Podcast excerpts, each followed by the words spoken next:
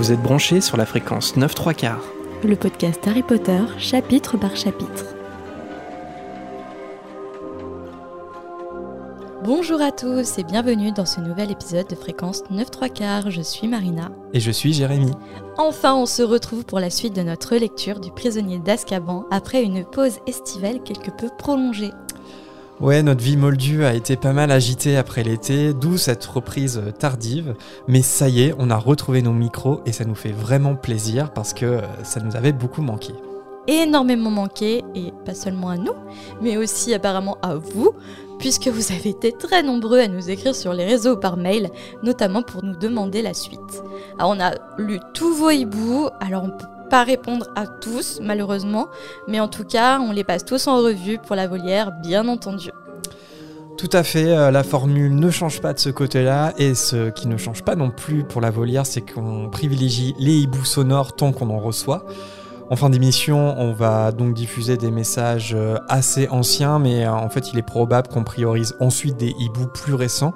Donc même si vous nous avez déjà contacté, que vous avez déjà envoyé un message vocal par exemple, eh ben, n'hésitez pas à le refaire dans le cas où vous suivez les épisodes en temps réel. Une autre chose qui ne change pas, c'est le fait de recevoir des invités. On avait commencé à le faire en fin de saison et on a bien envie de poursuivre parce que ça a l'air de bien vous plaire et surtout euh, ça nous plaît aussi. Et pour cet épisode, on est ravi d'accueillir à nos micros Cédric, l'administrateur sorcier de notre serveur Discord. Salut Cédric, tu vas bien? Salut Marina, salut Jérémy, ça va bien, merci. Je suis très content d'être avec vous. Euh, bah voilà, ça me fait plaisir. ouais, ça nous fait plaisir à nous aussi parce que c'est vrai que ce serveur Discord, euh, il nous a été pas mal réclamé. Mhm. Et étant des noobs de Discord, on, avait, euh, on avait bien besoin d'une petite aide et tu as fait un travail fantastique sur ce Discord. Et, on peut dire que tu es l'architecte de notre Discord. Ah, on a, on a, on, a rien fait. J'ai lancé un serveur Discord au hasard un soir où il passe un Harry Potter. Et après, j'ai laissé vivre le truc. Et c'est devenu, euh, c'est devenu un véritable poudlard et avec une super communauté euh, assez active et tout. Donc c'est vraiment chouette. Donc euh, merci Cédric pour ça et puis merci d'avoir accepté l'invitation. On espère que tu vas passer un bon moment en notre compagnie. Et justement, on va te poser quelques questions sur toi, mais aussi sur le Discord dans une petite seconde, juste avant de retrouver Harry, Ron et Hermione qu'on avait laissé après l'épisode des épouvantards. Ouais, et le moins qu'on puisse dire, c'est qu'il reste un paquet d'aventures à vivre à Poudlard pour cette troisième année, car on n'en est encore qu'au début, et si les élèves ont récemment appris à affronter leur peur, tous risquent bien de devoir le faire à nouveau, car une menace beaucoup plus importante plane sur Poudlard. J'espère que vous êtes prêts à replonger dans la suite d'Harry Potter et le prisonnier d'Azkaban, parce que ça commence maintenant. Harry Potter et le prisonnier d'Azkaban. Chapitre 8 La fuite la grosse dame. Alors Cédric, bienvenue sur Fréquence 9 3 quarts. Merci d'avoir accepté notre invitation. Alors, la première question, très... Euh, introductive. Introductive. Quand et comment as-tu découvert Harry Potter? Alors, moi, de mon côté, Harry Potter, j'ai découvert ça au collège. Euh, alors, à l'époque, j'étais vachement. Enfin, on va dire qu'il y avait deux teams hein, à ce moment-là. Il y avait euh, la team Harry Potter et la team Pokémon. Hein. C'était au moment de la sortie des premiers jeux de Pokémon. Euh, j'avoue que j'avais plus, j'avais plus l'habitude de, me promener avec ma Game Boy dans mon, dans mon sac à dos plutôt qu'un plutôt qu'un livre. Mais j'ai vu de plus en plus en fait dans mon collège des, des élèves avec un gros livre orange euh, et très honnêtement, ça a commencé à m'intriguer. Et donc, c'était en fait euh, la sortie de Harry Potter et la Coupe de Feu qui venait de, sortir. Et euh, donc, j'ai fini par m'intéresser en fait à la saga. Et donc, bah, j'ai dévoré un peu les bouquins un par un jusqu'à la sortie des films. donc voilà, j'ai eu la chance quand même de lire les bouquins avant de lire les films. Après, très honnêtement, j'ai beaucoup de mal à, à, à, me souvenir de tout ce qu'il y a dans les bouquins, tellement je suis plus film en fait. Moi, une fois que j'ai lu un livre, comme je sais ce qui va se passer derrière, j'ai plus trop l'appétit de, de, le relire. Ça veut dire que tu n'as fait aucune euh, relecture? Non, aucune relecture. Euh, ah là, très honnêtement, en fait, il y a votre, euh, votre podcast que j'ai découvert en mars dernier qui m'a donné envie de m'y remettre. alors, j'ai relu le premier sur mes anciennes versions, enfin sur mon ancienne édition. donc, c'était vraiment les premières éditions Gallimard. Euh, j'ai essayé de relire euh, le premier, donc j'ai été jusqu'au bout. J'ai recommencé le 2, j'ai pas été jusqu'au bout. en fait, par contre, je me suis rendu compte que, par contre, j'ai commencé à m'acheter les versions euh, illustrées. Et en mhm. fait, de, découvrir les illustrations au fur et à mesure des pages, bah là, ça me redonne plus envie de relire les, les bouquins au fur et à mesure. Quoi c'est marrant ce que tu dis sur euh, les cartes Pokémon parce que j'ai le même souvenir. Euh, euh, je, vois les cartes Pokémon, j'en avais pas beaucoup. Je pense que mes parents voulaient pas m'en acheter, mais il y avait toujours moyen de troquer et quand même d'en avoir. Et mais en fait, j'ai un souvenir, ça m'intéresse pas beaucoup et je sens que c'est pas mon truc. C'est pas mon truc, ah. quoi. Alors moi, j'étais pas sur les cartes. Hein. C'était vraiment plus les jeux. Ah, les jeux. ah, d'où la Game Boy. Le jeu sur la Game Boy, voilà. Game Boy de quelle couleur? Ah, ah, bah j'avais la grosse là. Hein. j'ai eu j'ai eu la grosse puis après j'ai eu la Game Boy Color. Game Boy Color d'ailleurs euh, avec euh, j'ai failli foutre le feu à mon collège. Euh, oula, anecdote, anecdote, attends, attends. Il faut, tu peux pas nous laisser comme ça. Il faut que tu nous racontes ça. ah, en fait, comme j'avais tendance, comme j'étais toujours dessus, j'avais tendance à mettre des piles rechargeables. Et un jour, en fait, la batterie, euh, la batterie, en fait, j'ai du mal à la positionner dans mon sac à dos. Et un jour, j'ai vu de la fumée sortir du sac à dos. C'était un grand moment de solitude. donc euh, voilà, j'étais en cinquième, donc voilà, c'est dire en plus, euh, voilà, à ce moment-là, comme c'était, euh, c'était assez gênant. Cédric le pyromane. voilà. pour dire que la sécurité des, des Game Boy à l'époque, ça se fait pas de ça hein, quand même. C'est, voilà. c'est pour ça que je me suis tourné vers les bouquins. Après, je me suis dit, c'est peut-être moins dangereux. ça prend feu, fais gaffe quand même, un bouquin. Non, mais ouais, ouais. Et donc, du coup, livre La Coupe de Feu, donc ça veut dire que tu as eu cette merveilleuse chance de, de, découvrir l'univers Harry Potter avant la sortie des films. C'est ça. En fait, j'ai vraiment. Euh, ouais, je connaissais les, les, livres avant même d'avoir vu les films. Euh, j'attendais impatiemment les films, mais c'est vrai que j'ai commencé déjà à suivre un petit peu euh, tout ce qui était annonce du casting, etc. voilà. Alors, je prenais un peu de recul parce que voilà, j'étais pas accro comme j'étais, euh, comme je le suis euh, maintenant. Hein. Limite, c'est quelque chose qui est venu euh, au fur et à mesure. Mais, mais en fait, ouais, si, sinon, c'est quand même quelque chose que je regardais. Et puis, je crois que tous les films, j'ai été les voir au ciné. Peut-être pas le premier. Et est-ce que tu as, parce que ça, c'est toujours la question que je pose et qui m'intrigue, est-ce que tu as un souvenir d'avant les films par rapport à l'imaginaire que tu mmh. t'étais développé en lisant les, les livres?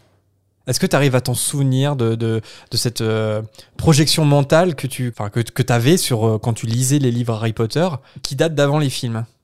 Alors, en général, alors moi, je dois, je dois, je dois avoir une, euh, une horrible imagination parce qu'en fait, j'ai tendance à vachement projeter. Et bon, en plus, j'étais un petit à lunettes.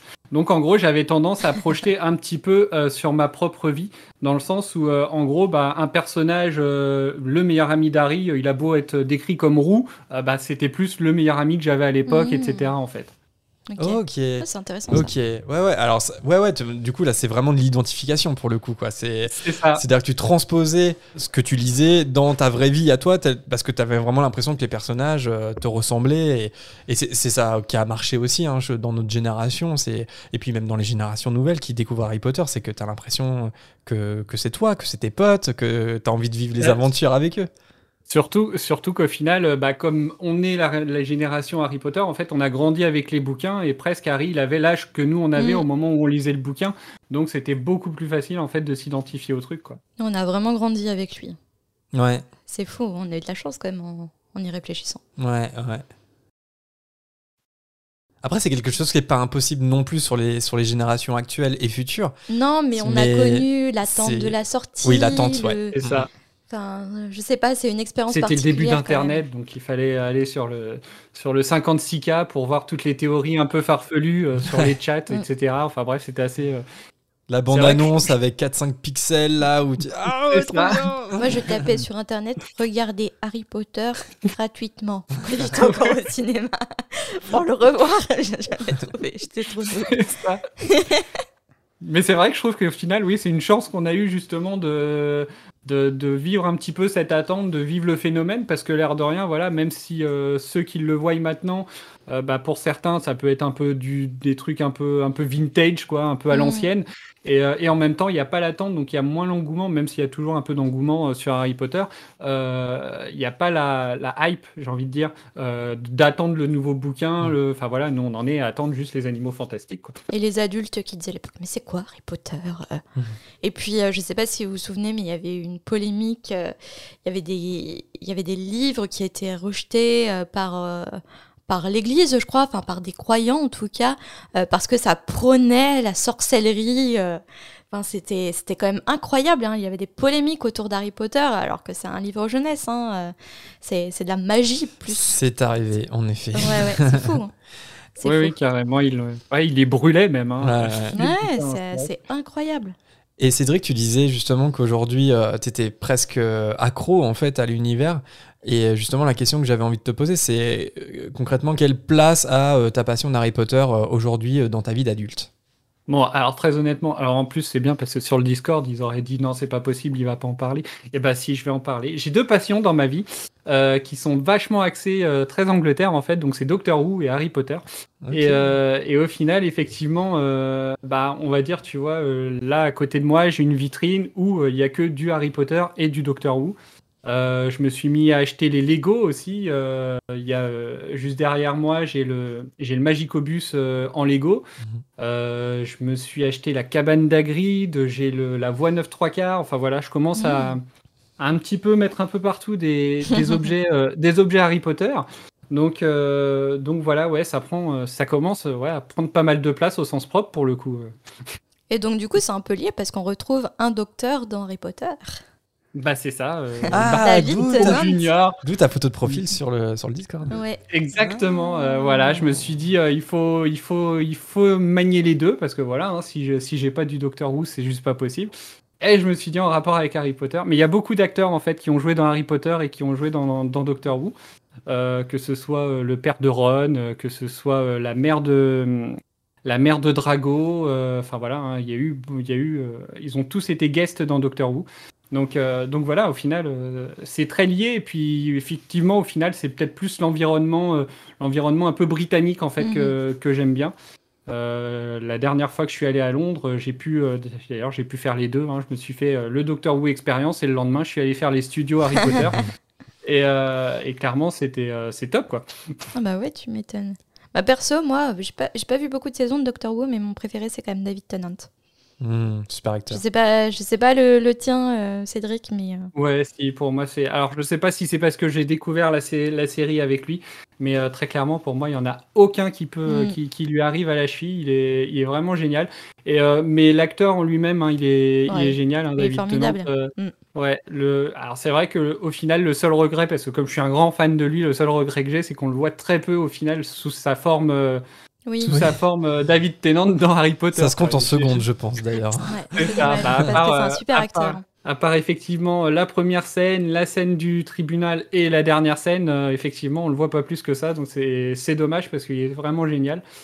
Par exemple, alors, je suis désolé, je sors un peu, mais au final, par exemple, il a participé à la série Jessica Jones, euh, sur Netflix et très clairement il y a un moment il fait un regard euh, un regard de malade d'une de ses premières scènes où il est face à Jessica Jones mm. euh, il fait un regard de malade mais même moi il me fait flipper alors que voilà quelques quelques jours avant peut-être je regardais un, un, épisode de Doctor Who où il était juste génial quoi. et dans Broadchurch aussi il est génial enfin dans tous ouais, dans Broadchurch il est il est top aussi très bon, clairement on va monter un fan club David ah, alors parlons un peu de de ton rôle euh, dans la communauté euh, des fréquenceurs. Donc tu es à l'origine du Discord de la fréquence, tu es l'architecte. Est-ce que tu peux expliquer à ceux qui ne connaissent pas en quoi ça consiste euh, Qu'est-ce que c'est Discord exactement Qu'est-ce que cette chose Et, qu'est-ce qu'on peut y retrouver alors, Discord, alors comment l'expliquer Discord, c'est un logiciel de, messagerie, enfin un logiciel, une application de messagerie instantanée. logiciel, c'est un peu pour les vieux. alors, en fait, le, Disons que, donc effectivement, vous avez, vous avez, vous l'avez lancé en fait le soir du premier Harry Potter euh, cet été, euh, c'était le 1er juillet. Euh, d'ailleurs, le, Discord a maintenant trois mois. Donc en fait, ouais, bah, effectivement, au final, euh, au final j'ai vu qu'il y avait pas mal d'engouement. Tout le monde était super content en fait de se retrouver, de discuter. Euh, et, l'idée, je me suis dit que ce serait bien quand même effectivement de pouvoir, euh, de pouvoir rester un peu tous ensemble. Quand tu avais annoncé en plus que qui risquait d'être supprimé au bout de 7 jours, j'ai vu le, la dépression dans, dans, les messages de chacun. Donc, donc voilà, je trouve qu'au final, il y a une petite communauté. Là, actuellement, on est presque 300 membres qui ont déjà rejoint le Discord. Euh, mais il y a une bonne communauté d'actifs en fait euh, qui, échangent pas mal, euh, qui échangent sur tous les sujets. Et ça c'est assez, assez drôle en fait parce qu'on peut, on peut échanger de tout. en fait, on peut partir d'Harry Potter et puis bifurquer sur un autre sujet. Tout comme on peut parler d'un autre sujet et au final ça nous ramènera à Harry Potter. Donc c'est euh, c'est assez marrant et je pense qu'au final on est un peu tous de la même génération. On est quand même beaucoup à être, euh, comme tu disais euh, Jérémy, noob sur, sur le Discord, au, au, niveau de Discord. Et très clairement, il y en a pas mal qui se sont inscrits sur Discord uniquement pour rejoindre votre Discord. Euh, et, ça, je trouve ça très balèze quand même. Et voilà, et je trouve que c'est top parce qu'au final, tout le, monde, euh, tout le monde échange. Maintenant, il y a une petite communauté. Euh, il y en a même qui vont se rencontrer réellement dans, dans, quelques semaines. Ah qui vont faire une, une, rencontre réelle. Donc, on a appelé ça la réunion des maraudeurs.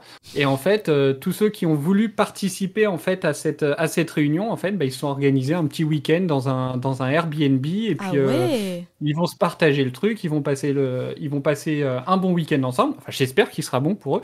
Mais, euh, mais voilà, donc. Euh, oh, génial. Il y aura peut-être même un jour un bébé du serveur Discord. Va savoir, hein, peut-être, on, ne sait jamais. On va mais, se pour euh, l'amour est dans le pré, tu sais, l'amour est dans Poudlard. L'amour est dans le Discord de fréquence. Mais voilà, très, clairement, donc effectivement, les, gens viennent parce que ça les intéresse. Voilà, d'abord d'échanger avec vous aussi, parce que très clairement, ils, adorent le podcast, mais au fur et à mesure, effectivement, il y a des liens qui se créent. Euh, et, voilà, et donc c'est comme ça qu'on est, euh, je pense qu'on est effectivement un petit réseau assez sympa, il n'y a, pas de, a pas de jugement. Surtout qu'au au niveau, du nombre de membres, on est dominé par les poufs souffles, donc ça déborde de gentillesse. Ça transpire de gentillesse. On, recherche des serpentards là pour mettre un peu de. Ah ouais, là, on est en de là-dedans. Léonie, on a besoin de toi sur Discord. on est en manque effectivement de Serpentard là pour sûr. Mais euh, voilà, au final, donc euh, tout le monde s'entend, euh, tout le monde s'entend, s'entend bien, tout le monde s'aide dès qu'il y, a, des besoins entre guillemets de renseignements ou quoi. Voilà, il y a toujours de la, bienveillance. Il y a des salons vocaux où tout le monde échange un petit peu, enfin certains échangent un petit peu. on s'organise quelques soirées quiz. Il y, a des, il y a le quiz de Master Dragon qui a repris un petit peu l'idée de ce que Jérémy faisait au podcast avec le quiz de Bertie Crochu. Mhm. Donc, euh, euh, et, ça, ça fait un carton parce que tout le monde s'éclate. Euh, voilà. pourtant, c'est un serpentard, mais mais voilà, l'ambiance est là, on s'éclate, on s'éclate bien. Donc donc tout est tout est cool en fait sur ce serveur et moi j'invite tout le monde à nous rejoindre parce que clairement c'est c'est top. Bah ouais, n'hésitez pas N'hésitez pas à le rejoindre. Et puis c'est vrai que nous, depuis la création du Discord, on n'a pas été trop actifs encore. Enfin, surtout moi, parce que toi, tu l'as été un peu plus que, que, ouais, moi, je Marina. Suis pas énormément. Hein. Mais euh, on, va suivre plus aussi. C'est quelque chose qu'on voulait dire. Euh, on, va avoir peut-être un peu plus de temps pour euh, interagir peut-être un peu plus avec tous ceux qui participent. Alors, on, garde le groupe Facebook quand même. C'est-à-dire que de toute façon, il faut le groupe Facebook. Il y a quand même pas mal de, de nouveaux arrivants aussi sur le groupe Facebook. Ouais, ouais, ouais. Hmm. Et puis le groupe Facebook, on continue de le modérer. C'est-à-dire qu'à chaque publication, de toute façon, même si on réagit pas, même si on commande pas, de toute façon, le groupe est modéré par euh, Marina ou moi. Et puis euh, bah, sur Discord, forcément, c'est un peu plus libre, mais voilà, on, on, fera un tour de temps en temps. Et puis l'intérêt du Discord, et c'est là où il n'y a pas aussi sur le groupe Facebook, sur Discord, il y a des salons vocaux. Euh, nous parler, on aime bien ça. Donc euh, pourquoi pas animer quelques, quelques vocaux de temps en temps, ça serait, ça serait sympa parler, d'avoir des moments privilégiés avec, avec des auditeurs qui aimeraient nous parler. C'est possible sur Discord notamment. Donc, donc voilà, donc ça c'est en projet, on va être un peu plus présent. Et donc là, c'est la présentation générale du Discord, mais tu as fait un travail assez incroyable euh, avec la construction des salons. Est-ce que tu peux expliquer euh, ce qu'on peut y retrouver en fait sur le Discord au niveau des salons bah, donc en fait au niveau, du, au niveau des salons, donc euh, effectivement c'est réparti. il y a beaucoup de salons. Hein. Quand on arrive sur le Discord, ça peut faire très peur. mais voilà, je suis vraiment resté, on va dire, sur le thème de, bah, de, de, la voix 9 3 quarts, hein, étant sur fréquence 9 3 quarts. Euh, donc voilà, on part quand même de la gare de King's Cross et à partir de là, donc on a déjà la possibilité aussi, bah, effectivement, il y a quand même des salons qui sont qui, sont, qui sont ciblés pour le podcast, donc que ce soit Fréquence 9 3 quarts, et j'ai rajouté récemment le podcast parce que qui écoute Fréquence 9 3 quarts finit par écouter le podcast, le podcast qu'il ne connaît pas, ce qui est mon cas. Il y a la possibilité donc de suivre tout ce qui est. Il y a, y a il y a un salon en fait pour expliquer un petit peu l'agenda. Donc euh, chacun peut expliquer un petit peu ce qui se passe au niveau de sur l'univers d'Harry Potter dans sa région. Donc ça, ça peut être super sympa que ce soit euh, que ce soit sur Nantes, que ce soit sur Paris, sur Lyon. Voilà, un partage, ça peut être super sympa. Il y a une zone où on discute euh, essentiellement d'Harry Potter, que ce soit des livres, que ce soit des films et éventuellement aussi des théories j'ai fait une zone aussi, alors euh, donc que j'ai appelé un peu private drive, euh, qui permet en fait d'échanger vraiment plus sur nos sur nos vies moldues, on va dire. Euh, il y a la bibliothèque qui permet d'échanger sur le sur nos goûts au niveau de la lecture. Il y a la console de jeu pour expliquer un petit peu les jeux vidéo. Il y a les séries, enfin il y a la il y a la télé de Dudley, la fameuse, qui permet en fait d'échanger sur les séries, sur le cinéma. Il y a même tous les mardis, il y a plusieurs membres en fait qui se retrouvent pour échanger en regardant Colanta. Oh non Et on n'est pas au courant de ça, on, est, on adore Colanta. donc en fait, tous les mardis, il y a un fil qui est créé et en fait le soir, ils sont, euh, ils sont euh, une bonne dizaine en fait à échanger sur ce qu'ils voient euh, sur Colanta en fait, un peu comme on le faisait déjà au moment de la diffusion d'Harry Potter. Il y, a aussi, il y a aussi le réseau de cheminées. Alors ça, ça permet en fait de, de partager un petit peu les découvertes, que ce soit des découvertes d'eux-mêmes, que ce soit des découvertes d'objets d'objets euh, dérivés, que ce soit des chaînes YouTube, d'autres serveurs, euh, d'autres serveurs euh, Discord, même des, d'autres podcasts aussi. Et il y a alors la fameuse aussi ménagerie magique que, que j'ai créée à la demande de Marina qui voulait absolument un channel pour échanger des photos de chats. Donc, donc voilà, la ménagerie magique est là en fait pour échanger sur tout ce qui est animaux. voilà, donc il y a beaucoup de photos de chats qui, qui, qui passent sur cette, sur cette salle-là. Après, il y a effectivement, donc sur Poudlard, on est resté un petit peu limite sur du basique. Hein. Il y a la grande salle pour échanger un petit peu sur tout. Euh, les tableaux, qui est un canal qui fonctionne énormément parce qu'en fait, tout le, monde, euh, tout le monde discute en fait en échangeant uniquement des gifs. En gros, la règle du salon, c'est si tu écris un message, le message il est supprimé. Il faut uniquement échanger par gif. Donc c'est assez fun. Euh, il y a le club des duels qui permet en fait de s'échanger des, des, quiz, des quiz et d'autres jeux sur l'univers d'Harry Potter. Euh, le terrain de Quidditch qu'il a est plus axé, on va dire, axé sport. Il a pas mal marché au moment, de la, au moment des Jeux Olympiques. Et puis, bah, il y a les maisons. Voilà, chacun, chacun peut choisir sa maison. Et euh, donc, sur, le, sur la maison, il y a la salle commune. Et euh, pour chaque, chaque salle commune, il y a en plus un salon vocal pour échanger entre les gens de, de, de, la maison. Voilà. Et ce qui est bien aussi, c'est que tu as créé un, un salon qui s'appelle Les Trois Ballets où en fait c'est un salon où euh, on peut échanger uniquement entre adultes, entre guillemets, euh, avoir euh, des conversations plutôt axées whisky pur feu, bière au beurre et autres décadences et poilades d'adultes. et, je trouve ça, je trouve ça, enfin c'est vraiment une très très bonne idée. Enfin comme tout est salon d'ailleurs. Ah, effectivement, parce qu'au final, on, a on a quand même un serveur qui est vraiment intergénérationnel. Hein, il y, a des, y a des personnes qui ont 12 ans, il y a des personnes qui, approchent presque la quarantaine. Donc euh, très clairement, voilà, il y a, y a tellement une, une large une large différence d'âge entre guillemets entre certains qu'effectivement euh, certains adultes avaient tendance de temps en temps à sortir des blagues que je pouvais trouver limite un, limite en fait euh, pour des pour des plus jeunes.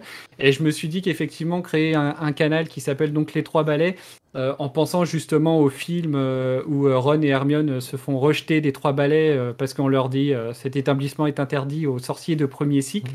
voilà, je me suis dit que ce serait l'endroit idéal pour que les adultes puissent se lâcher effectivement de temps en temps, diffuser leur soirée. Bon, tant que ça reste, on va dire, enfin voilà, hein, ça reste quand même correct. Attention. Que ça soit pas censuré non plus. voilà, c'est ça. Mais, euh, mais voilà, l'idée, c'est vraiment que chacun puisse être à l'aise un petit peu partout. Parce qu'en fait, l'idée, c'est de ça qu'on s'est rendu compte, c'est que finalement, euh, Harry Potter, euh, voilà, il y a une grande il y a un grand fandom, mais, euh, mais les gens, ils assument pas forcément tout le temps parce que voilà, euh, si, on, si on en parle à quelqu'un qui n'aime pas, ah ouais, c'est un truc de gamin, etc. Et là, on est content justement entre adultes de pouvoir se retrouver et de discuter de quelque chose qu'on aime et on sait que voilà, on sait qu'on pourra en parler sans se faire, euh, sans se faire traiter de gamin, etc. Mm. Et clairement, voilà, c'est pour ça que que j'aime l'idée que, que ce serveur sera vraiment accessible à tous âges pour que tout le monde se sente à l'aise, quel que soit le canal dans lequel il est. Quoi. Ouais, en plus, c'est ce qui est bien, c'est donc se réunir autour euh, d'Harry Potter, mais en fait, Harry Potter, ça peut être un canaliseur pour euh, d'autres passions et, se trouver d'autres points communs, et je trouve ça super beau, en fait. Pouvoir créer des, des amitiés autour d'Harry Potter. Et bien plus, puisque nous, on est l'exemple, que ça peut créer beaucoup plus que de l'amitié. Bon, en tout cas, je pense que ça aura donné euh, pas mal envie à des ah gens qui connaîtraient pas le serveur Discord. Ça vous donne pas envie, je sais pas ce qu'il vous faut. Hein. Bah, je, tiens, je, tiens, quand même à, préciser que voilà, effectivement, et puis euh, enfin, il y a une modération, il y a une équipe de modérateurs, donc à l'heure actuelle, on est 7, hein, ça va sûrement augmenter. Euh, alors je vais, je vais les citer quand même, comme ça, ça leur fera en plus plaisir. Donc il y a Adéos, il y a Amandine. Voilà, il y a Adéos, il y a Amandine, il y a Cesluna, il y a Dylan, il y a Elodie, il y a Master Dragon et il y a Maël qui vient de nous rejoindre. Euh, voilà, hein, ils sont là. En plus, euh, ils adorent vraiment le serveur. Ils sont, eux, ils, donnent aussi de leur personne pour justement, euh, pour justement faire que ça marche. par exemple, c'est Adeos, Amandine et Cesluna qui ont organisé la réunion des maraudeurs. voilà, ils sont, ils sont vachement investis. Ils ont des idées aussi. Et, très clairement, je trouve que voilà, c'est vraiment ça l'idée, c'est vraiment que le, serveur ressemble à toute la communauté euh, de fréquence 9 3 quarts et non pas une seule personne. C'est pour ça que je me suis assez vite quand même euh, entouré de, de, personnes qui me permettent d'évoluer et que chacun puisse donner ses idées et puis, euh, et puis faire grandir le serveur en fait. Bah, c'est vraiment top. Merci beaucoup Cédric et puis merci, merci à tous les préfets de faire fonctionner ce Discord. Ouais, c'est génial de voir que les, que les auditeurs, en fait, euh, par eux-mêmes, en fait, mm. euh, créent des communautés comme ça. Et, ça fait chaud au cœur. Voilà, c'est mm. très gratifiant mm. en tant que créateur de voir que, que, que, ça existe. Et donc, évidemment, on, va mettre le, lien euh, en description. Peu importe la plateforme sur laquelle vous nous écoutez, le lien est en description. Et puis, on, va le laisser parce qu'il y a une liste de liens généralement en description de chacun de nos épisodes. Et puis, on, bah, du coup, à partir de maintenant, on ajoutera le serveur Discord. Voilà, donc bah merci euh, Cédric euh, pour cette présentation du Discord. On avait une dernière question pour toi avant de commencer euh, ce chapitre du prisonnier d'Azkaban. Pour rester, pour revenir dans, dans, les questions un peu basiques, si tu devais choisir un livre, un film et un personnage d'Harry Potter, ça serait quoi tes choix? Alors le film, ce serait le 3. j'ai toujours été fasciné en fait par Harry Potter et le prisonnier d'Azkaban. Je trouve que c'est le, je trouve que c'est le plus beau. Euh, le mieux fait euh, techniquement. Enfin voilà, euh, j'ai toujours été fasciné par, par Harry Potter et le prisonnier d'Azkaban. Si c'était le livre, je pense que ce serait Harry Potter et l'ordre du Phénix. parce que l'air de rien, je me suis rendu compte qu'effectivement, c'était celui auquel il manquait pas mal de trucs au niveau du film que j'aurais trouvé important de connaître, important de savoir.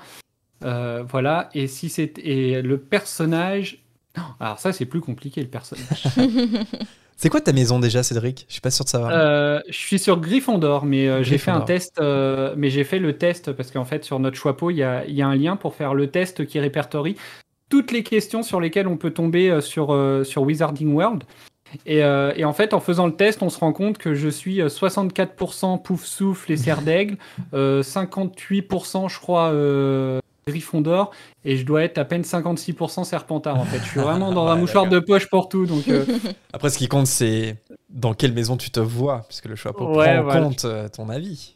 C'est ça. C'est ce que je dis souvent aux gens. J'ai quand même choisi Gryffondor. Donc, euh, donc voilà. Mais donc voilà, je serais plus Gryffondor. Après, au niveau des personnages, le personnage que j'aime bien. Ah, c'est marrant, c'est compliqué. Hein. Ouais, c'est pas facile. Hein. Mais au final, parce que moi je m'attache plus en fait au niveau à cause des films. Euh, je pense que ce serait Neville. Euh, Neville parce qu'au final euh, c'est celui qui évolue le plus.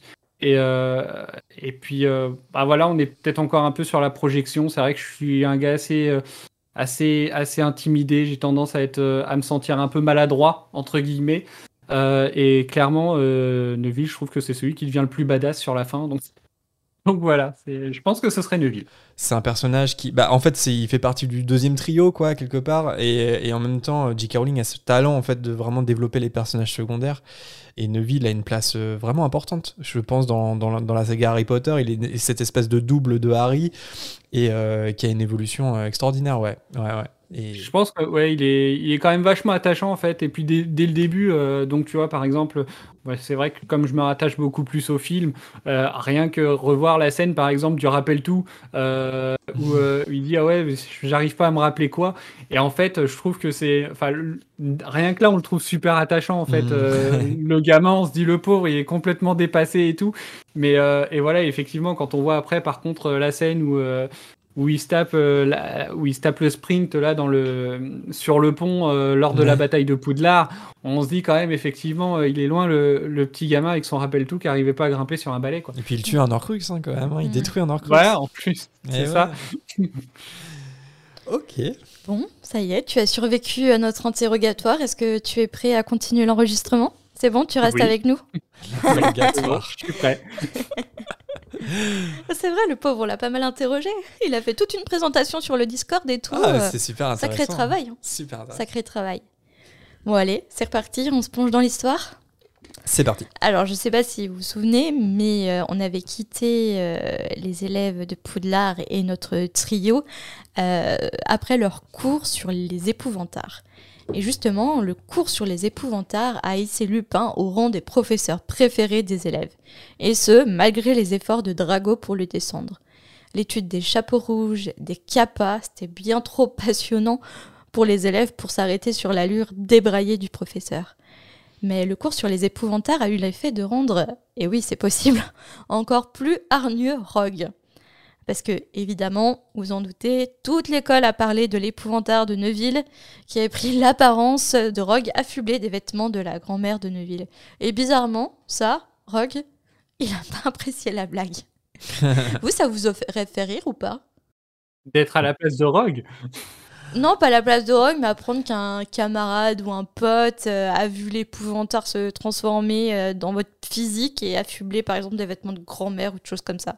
Ah, Je pense que la première chose que je me dirais, c'est pourquoi je fais autant peur à cette personne. Ouais, c'est ça. Et c'est la question que devrait se poser Rogue. C'est-à-dire que avant de prendre la mouche parce que tout le monde s'est moqué de lui euh, quand l'épouvantard s'est transformé, c'est c'est peut-être de se poser la question d'abord pourquoi je suis l'épouvantard d'un élève? C'est pas normal, quoi. Ouais, en plus, parce que c'est pas genre, euh, oui, il craint ce professeur. Non, c'est qu'il a une peur profonde de ce professeur. Ouais. Donc, euh, Donc, euh, Je pense- ouais. Au final, moi, c'est c'est plus ça, en fait, presque, qui m'in- qui, qui, qui m'étonne sur, euh, sur Rock, c'est le fait qu'il soit vexé, justement, d'avoir été vu euh, en tenue de, de, de la grand-mère de Neuville, alors qu'au final, connaissant le personnage, il devrait être fier, justement, d'avoir été, d'être l'épouvantard d'un élève, quoi.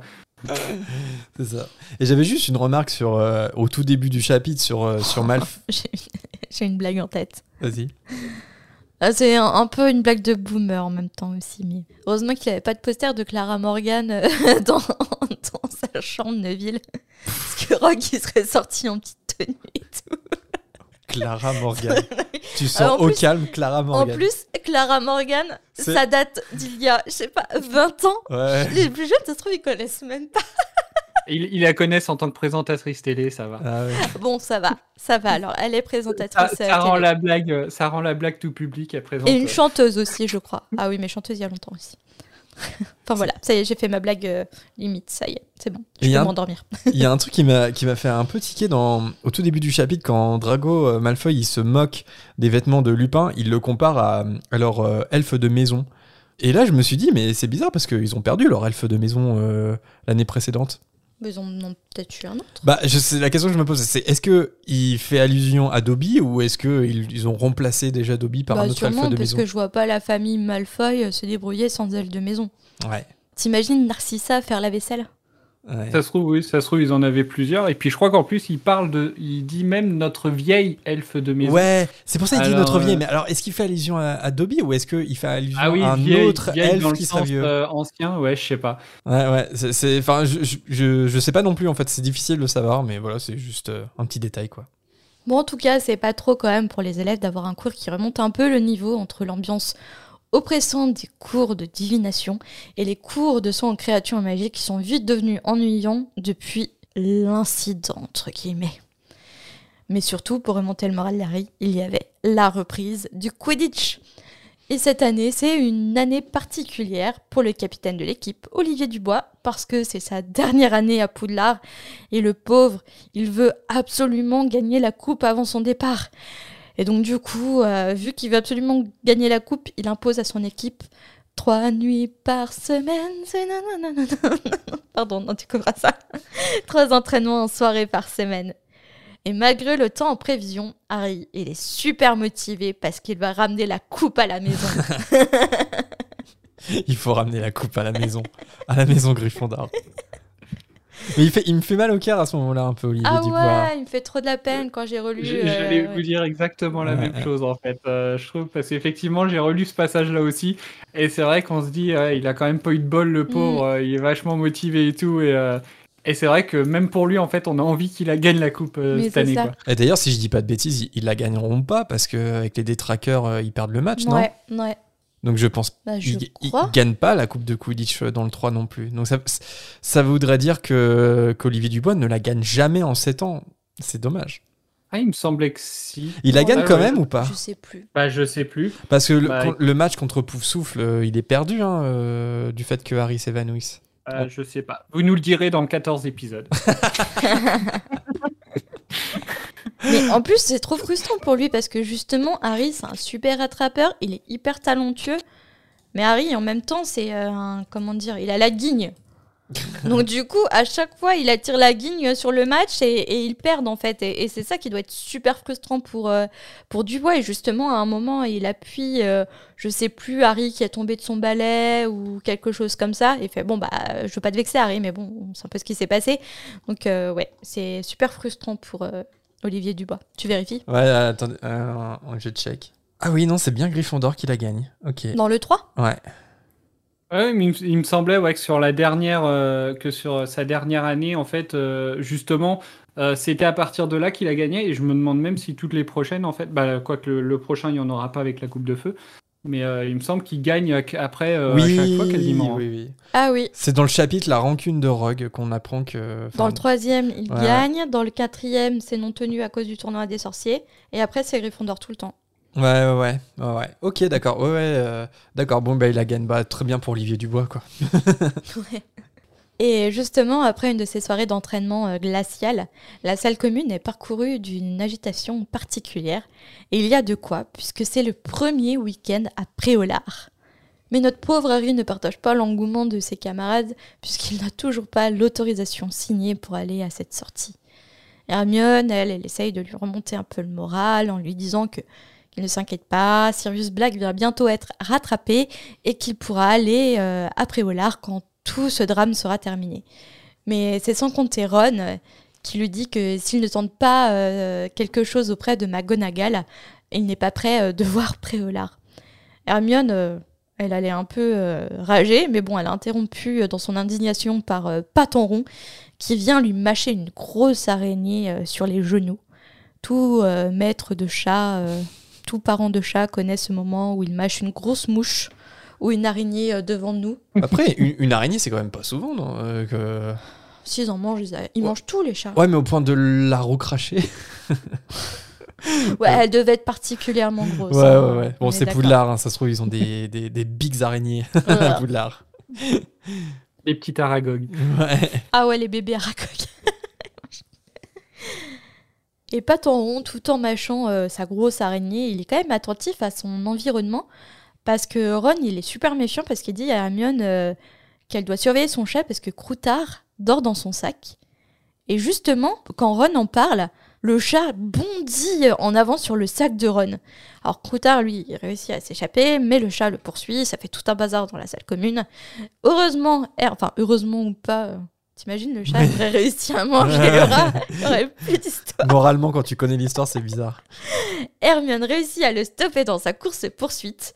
Ron, furieux, est persuadé que Patenron a compris qu'il parlait de la cachette de Croutard.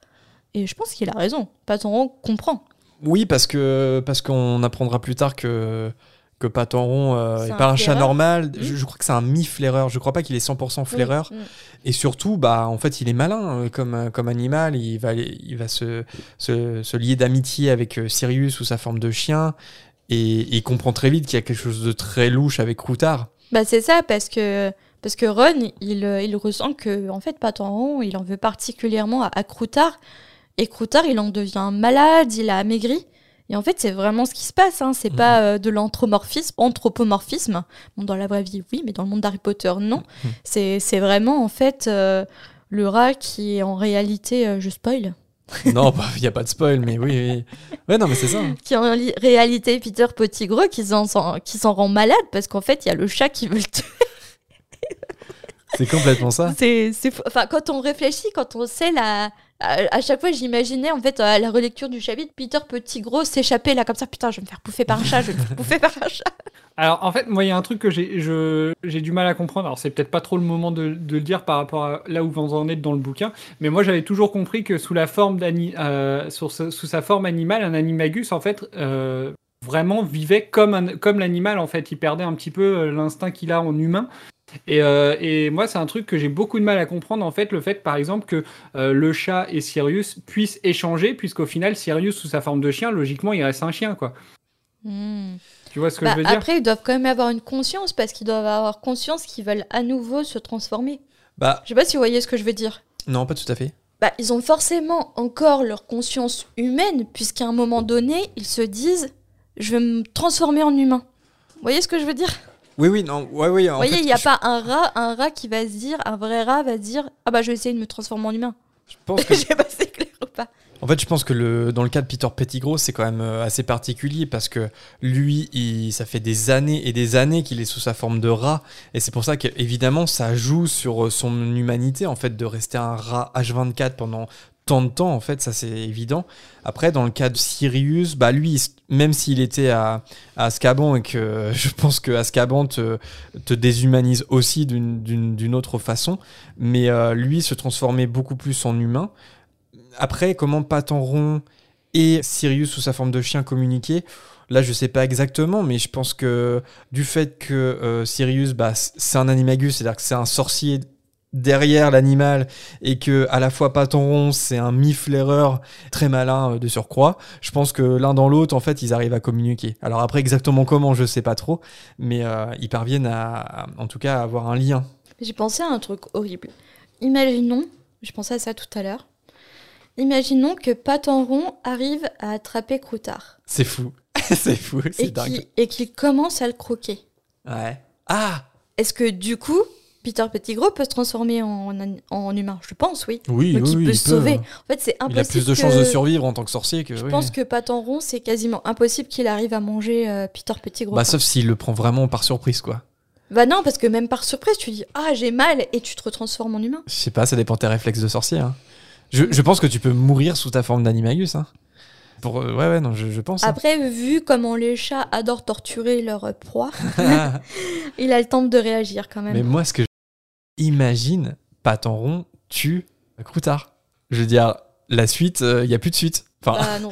alors, je pense, je, je, je, je pense que Voldemort aurait trouvé de toute façon un autre moyen de revenir, même sans euh, Peter Ouais, Pettigrew. Mais, ça il aurait- aurait jamais eu la vérité sur Sirius. il y aurait certainement pas eu le. Non, en tout cas, pas comme ça se passe. Enfin, ça- tout aurait été très très retardé, quoi. Le gars, ça fait 11 ans qu'il est- qu'il se promène en rat et puis hop, il est tué par une tapette. Ouais. La fanfiction. euh, Ah merde Je me suis fait avoir par le bout de fromage. pas mal. Ah non mais j'avais, tu vois, j'avais pas, j'avais pensé au à mais j'avais jamais pensé au piège à rat. Mais non, mais attends, c'est trop facile de mourir pour un rat. Genre la mort au rat et tout. euh. C'est pas le meilleur animal. Après, on choisit pas son animal. Donc, euh, Après, bon, c'était de l'animal, c'est l'animal de compagnie de Ron, donc chez les Weasley, il doit pas y avoir de la mort au rat, je pense. hein. Après, tu peux te faire euh, manger par euh, des, des oiseaux, enfin. quitte à choisir, si on pouvait choisir, euh, je choisirais pas un rat. Et peut-être que Peter Pettigrew lui-même n'aurait pas choisi un rat, mais bon, on le sait, l'animal s'impose aux Ouais, tu sorciers. donc, euh, choisir. ouais. Je sais pas comment tu le prends quand tu quand tu te rends compte que ton animal c'est euh, un rat. Je pense que ça, ça dit beaucoup de choses de Pettigrew. Genre t'es une punaise. ton le gars, au cauchemar. moment où il se regarde dans le miroir, Euh, je, je me, je me rechange plus. bah, Rita Skeeter est bien un cafard. C'est ça. Le lendemain, en route pour le cours de métamorphose, Harry a un de ces fameux moments Harry, où il se demande comment il va bien pouvoir convaincre euh, McGonagall de signer son autorisation de sortie pour Préolard.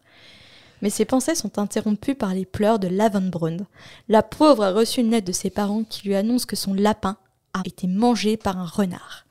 Alors toute la classe euh, est choquée et, se rapproche euh, autour de Lavendbrunn et se demande bien pourquoi elle est si apeurée que ça.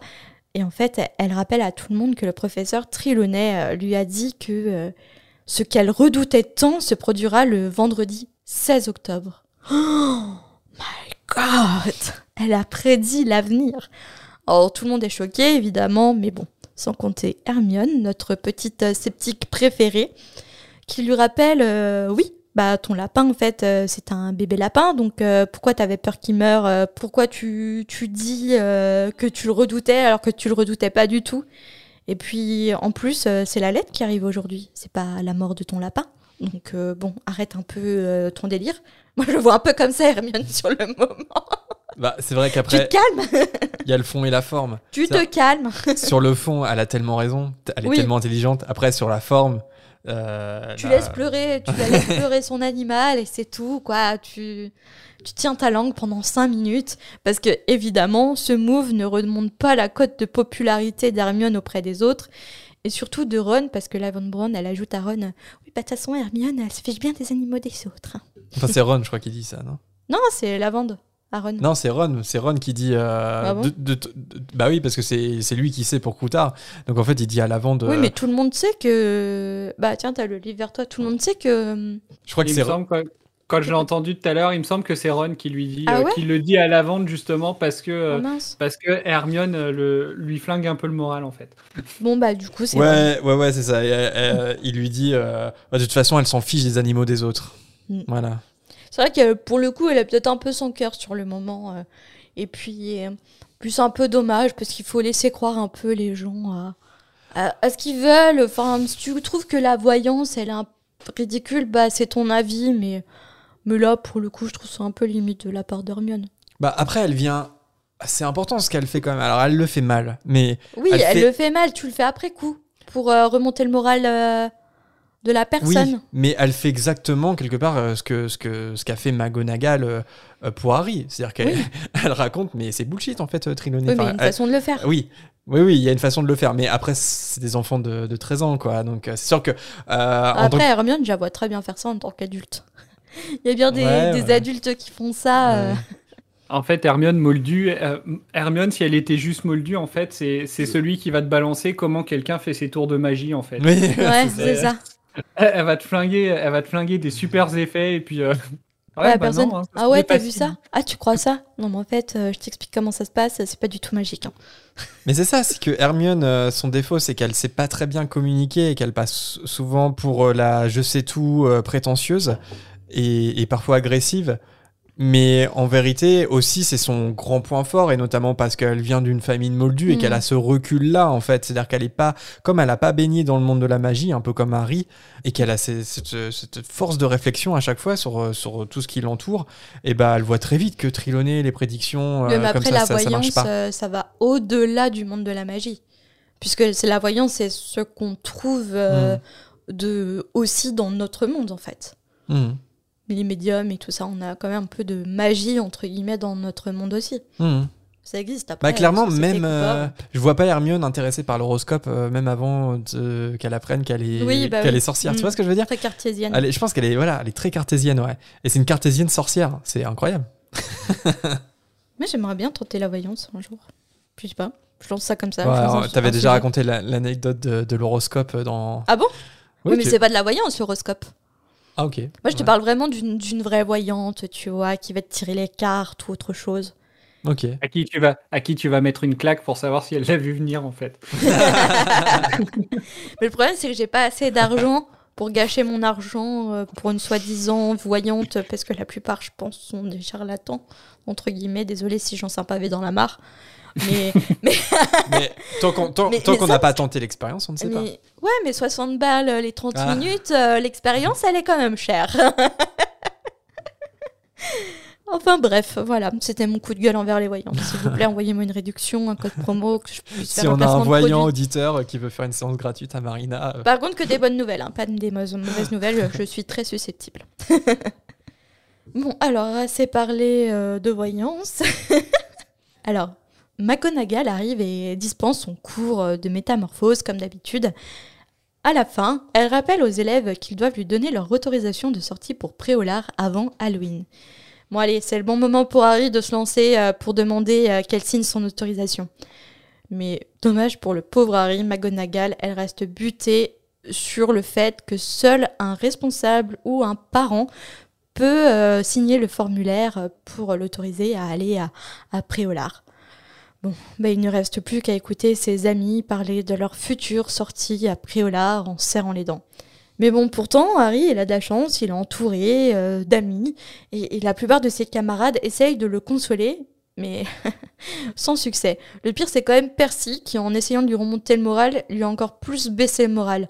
Il dit que bon, Préolard n'est pas si top que ça, enfin oui, ok, il y a la boutique de confiserie qui est sympa, et puis il y a quand même Zonko, la boutique de farce et attrape, mais elle est quand même hyper dangereuse. Et ah ouais, mais quand même, il y a la cabane hurlante qui vaut quand même la peine d'être vue. Oui, il fait toute la liste. Des trucs sympas à faire, et donc Harry n'a plus qu'à pleurer des larmes de sel. Mais c'est très euh, triste ce moment parce que on n'est pas dans la tête de McGonagall, évidemment, on est sur le point de vue de Harry, mais je, je suis persuadé que c'est un déchirement pour McGonagall. Mm. Parce qu'on le sait, elle est très stricte sur les règles et en même temps, elle a un grand cœur. Et je pense que là, ça lui fait beaucoup de peine d'appliquer Mm. la règle pour Harry parce que parce qu'elle elle sait pourquoi il n'a pas eu son autorisation, quoi. Elle connaît, elle connaît, elle, elle sait tout. Et ça doit être un déchirement pour elle, un gros dilemme. Parce que tu penses que sans l'histoire de Sirius Black, elle lui aurait signé son autorisation? Ils le font les années qui suivent, hein, et pourtant euh, Sirius Black n'est pas réhabilité, j'ai envie de dire. hein. Donc euh, il peut pas, euh, Sirius Black, il peut pas signer une autorisation pour Harry Potter à la suite. Et Bah, pourtant si, il il peut la y aller. hein. Alors si, il la signe. C'est ça qui est bizarre. Il n'est pas réhabilité, mais il la signe quand même l'année suivante. Ouais, je pense que Dumbledore l'accepte. Mm. Mais, euh, mais oui, il lui signe son C'est autorisation. ça que j'ai toujours trouvé ça bizarre. Le mec il fait Allez, tiens, je t'ai signé ton, ori- ton autorisation. Bon. Après, c'est peut-être magique. hein. Soi-disant tueur en série en cavale. Mais tiens, c'est valable. Mais ça se trouve, les signatures, tu sais, c'est- il y a, il y a peut-être un contrat magique qui se crée. Tu vois ce que je veux dire? Par exemple, ça se trouve, si toi, tu signes à la place euh, de... Si tu, si tu imites une signature, je crois que c'est Simus qui le propose d'ailleurs dans le chapitre de le faire, Mm. et euh, bah, peut-être que ça marche pas dans le monde des sorciers. Peut-être que, peut que comme Sirius est vraiment son parrain légitime, peut-être que bah, quand il signe le papier, euh, c'est une signature légitime parce que, je sais pas, il y a peut-être un contrat magique qui se crée. euh. On saura jamais pour la fausse signature parce que Harry euh, il fait Bah non, mais en fait, c'est mort parce que McGonagall, elle sait déjà que, que mon autorisation n'a pas été signée, donc euh, Mm, ouais, ouais. c'est dead. C'était un risque à prendre. C'est le jour d'Halloween et au moment du petit déjeuner, Harry euh, a évidemment le moral dans les chaussettes, si bien que Hermione et Ron ont même mis fin à leur dispute pour essayer de lui remonter le moral. Ça, c'est des vrais potes. Harry les accompagne jusqu'à la sortie de Poudlard, où Drago vient le narguer comme si c'était déjà pas euh, suffisant. Toujours faire confiance quand même à Malfoy pour Rajouter, enfoncer le couteau dans la plaie. ouais. rajouter du sel. C'est ça. Après que Ron et Hermione soient partis, euh, Harry remonte dans sa salle commune, remplie de première et deuxième année, mais aussi euh, d'élèves plus anciens qui se sont euh, lassés de préolard avec le temps. Et là, je me suis dit, euh, ouais, je peux comprendre qu'ils se lassent, mais en même temps, ça doit quand même faire du bien de sortir d'une école où t'es enfermé H24, Mm. même, même si c'est Poudlard, en fait, même si c'est une super école. Moi, je crois que je me lasserais pas de préolard. Je sais pas vous, mais... Après, c'est comme un peu un pensionnat et un internat.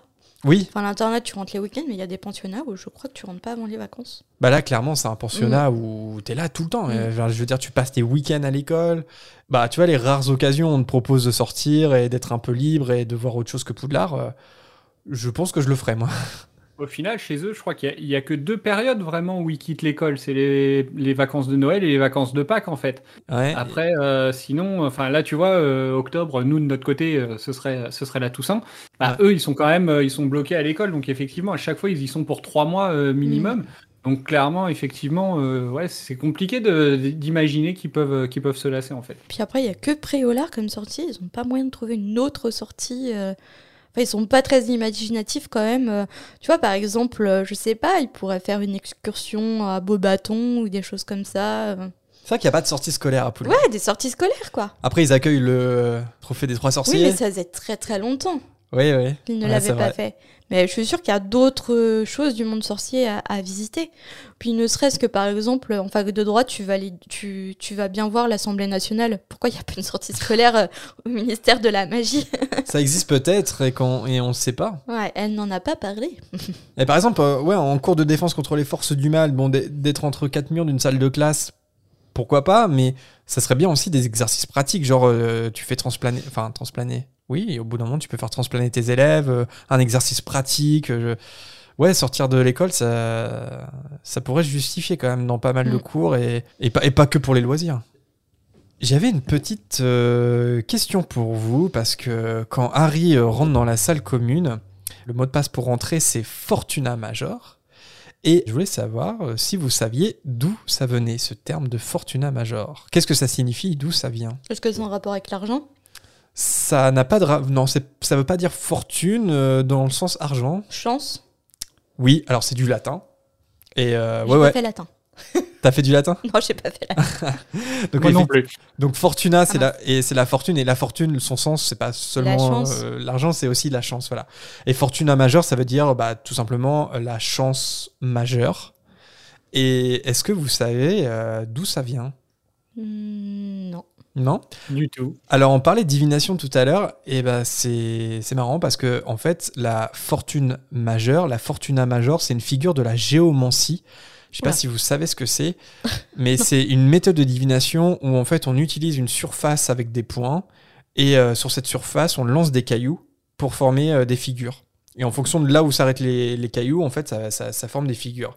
Et en fait, Ça a- existe vraiment? Ah oui, ça existe. hein, c'est c'est une forme de divination officielle qui s'appelle la géomancie. Et en fait, euh, quand tu lances les cailloux par rapport aux lignes qui sont sur ta surface, tu, ça peut former 16 figures. Et euh, chaque figure euh, symbolise quelque chose. quoi. Et donc, du coup, il y a 16 figures reconnues. Elles ont toutes des noms latins. Et dont Fortuna majeure. Et Fortuna majeure, c'est une des, des meilleures figures que, sur laquelle tu peux tomber parce que c'est un symbole de, de grande chance. Voilà. Et il y a un autre mot de passe connu dans Harry Potter qui est aussi une figure de géomancie, une des 16 figures de géomancie. Laquelle, à votre avis? Il y a une figure connue. Il y a une autre figure que Fortuna Major qui, à un moment de la saga, est aussi un mot de passe pour entrer dans la salle commune de Gryffondor. Le seul mot de passe que je me souvienne, moi, c'est Caput de Draconis. ouais, moi aussi. Eh ben, bravo Cédric C'est marrant parce qu'on s'en souvient, hein, c'est ça... ça... C'est surtout comme Percy le dit. Caput, Draco. Oui, sur le film, ouais, c'est vrai. Et ben effectivement, Caput Draconis, c'est une deuxième figure de la géomancie. Elle a été piochée un peu dans la géomancie, comme on le dit souvent. Rowling, bon, elle crée des choses, mais elle recycle aussi beaucoup. Et Caput Draconis, est-ce que vous avez une idée de en latin ce que ça signifie? Le dragon qui est fatigué, il est caput. Non. non. Par contre, Draconis, ça veut bien dire dragon, ça c'est vrai. Non, Caput, c'est la tête. Ah, Donc en fait, ça veut dire la tête du dragon. Et, euh, et en géomancie, c'est un symbole d'harmonie et de satisfaction. Hmm. Voilà. et à noter aussi qu'elle a été piochée un peu dans la géomancie. Bon, là, on peut se demander si c'est pas surtout du latin, mais pour Rubéus et Albus, parce que Rubéus et Albus sont aussi deux figures de la géomancie. Euh, c'est fou les recherches qu'elle a fait pour, ouais, ouais. pour Harry. Alors, je, je dis, c'est peut-être simple, ça se cantonne peut-être simplement au latin parce que Rubéus, ça signifie le rouge et Albus le blanc. Voilà. Et pour votre info, si ça vous intéresse, Rubéus en géomancie, c'est le symbole de la fougue et de la violence. Et Albus, c'est le symbole de la pureté. Voilà. Donc on retrouve quand même 4 symboles sur 16 de la géomancie dans Harry Potter. Donc je pense que c'est une inspiration certaine de. J.K. Rowling. Voilà. Elle aimait bien effectivement la géomancie. c'est marrant, j'imagine maintenant en fait. euh, donc de ce que tu dis effectivement, donc c'est- tu lances des pierres et en fait ça, ça fait des formes et puis euh, donc au final les gamins qui se battent dans les cours de récré c'est qu'ils font juste de la géomancie. en fait. C'est ça. Vous pouvez taper euh, géomancie et il y a une page Wikipédia et c'est assez clair en fait comment il l'explique. Et, euh, et même en fait chaque chaque euh, chacune des 16 figures en fait euh, on voit vraiment ce que les cailloux doivent former pour euh, pour pour Parce que en forme. lançant des cailloux sur ces lignes, il n'y a forcément que 16 figures? Il y a il y a 16 figures ouais. Ouais ouais. ouais. Possible de faire en fait. Après, c'est, je pense que c'est un peu comme les feuilles de thé, Oui, en fonction de comment tu regardes, Ouais, en fonction. ça, tu vois il ce que je veux dire Bien interpréter. Ça reste parce de la que divination, vraiment attention. très aléatoire. Mm. Voilà. Les autres figures, sinon, ça veut juste dire redemande plus tard. Ouais, c'est ça. Non mais euh, va voir sur euh, Wikipédia. Enfin, ce, tu, ok, com- j'y vais tout de suite. tu comprends euh, plus ou moins euh, comment ça comment ça marche quoi. Voilà pour ce petit instant euh, Wikipédia Le divination. savez-vous? Le saviez-vous Donc dans la salle commune, euh, Colin Crivet euh, s'approche de Harry pour lui proposer de, de rester avec ses amis, mais Harry il n'a pas vraiment envie de se retrouver au milieu d'admirateurs, donc euh, il prétexte qu'il doit aller travailler à la bibliothèque, ce qu'il est pour le coup bien obligé de faire maintenant.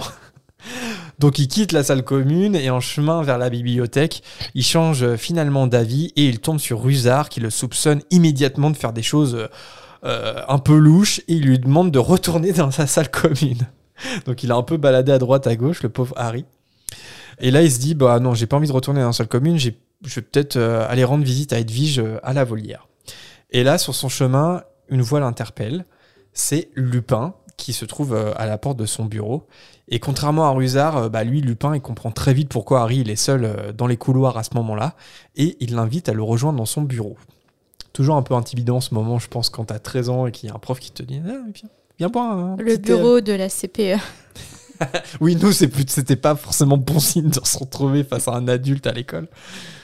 À Poudlard, ça se fait un peu plus. En tout cas, quand tu t'appelles Harry Potter.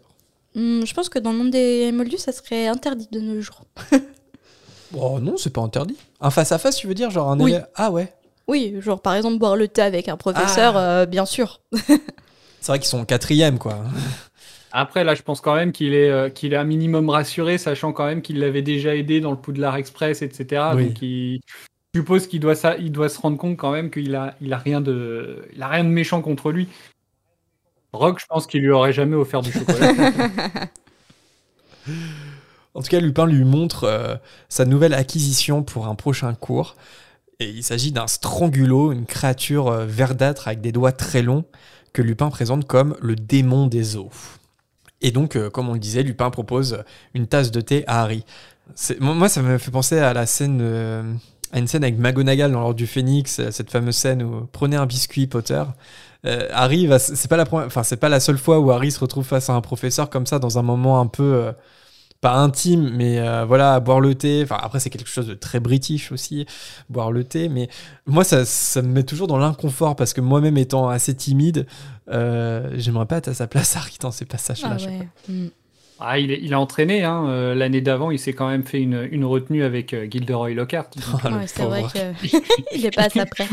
à fait- partir de là, je pense qu'il peut tout vivre avec un prof. Il a fait quand même un face-à-face avec Quirrell qui avait quand même la tête de Voldemort dans le crâne. aussi. C'est vrai. En préparant euh, les tasses de thé, Lupin fait une allusion aux feuilles de thé de Triloné en expliquant que c'est McGonagall qui le lui a dit.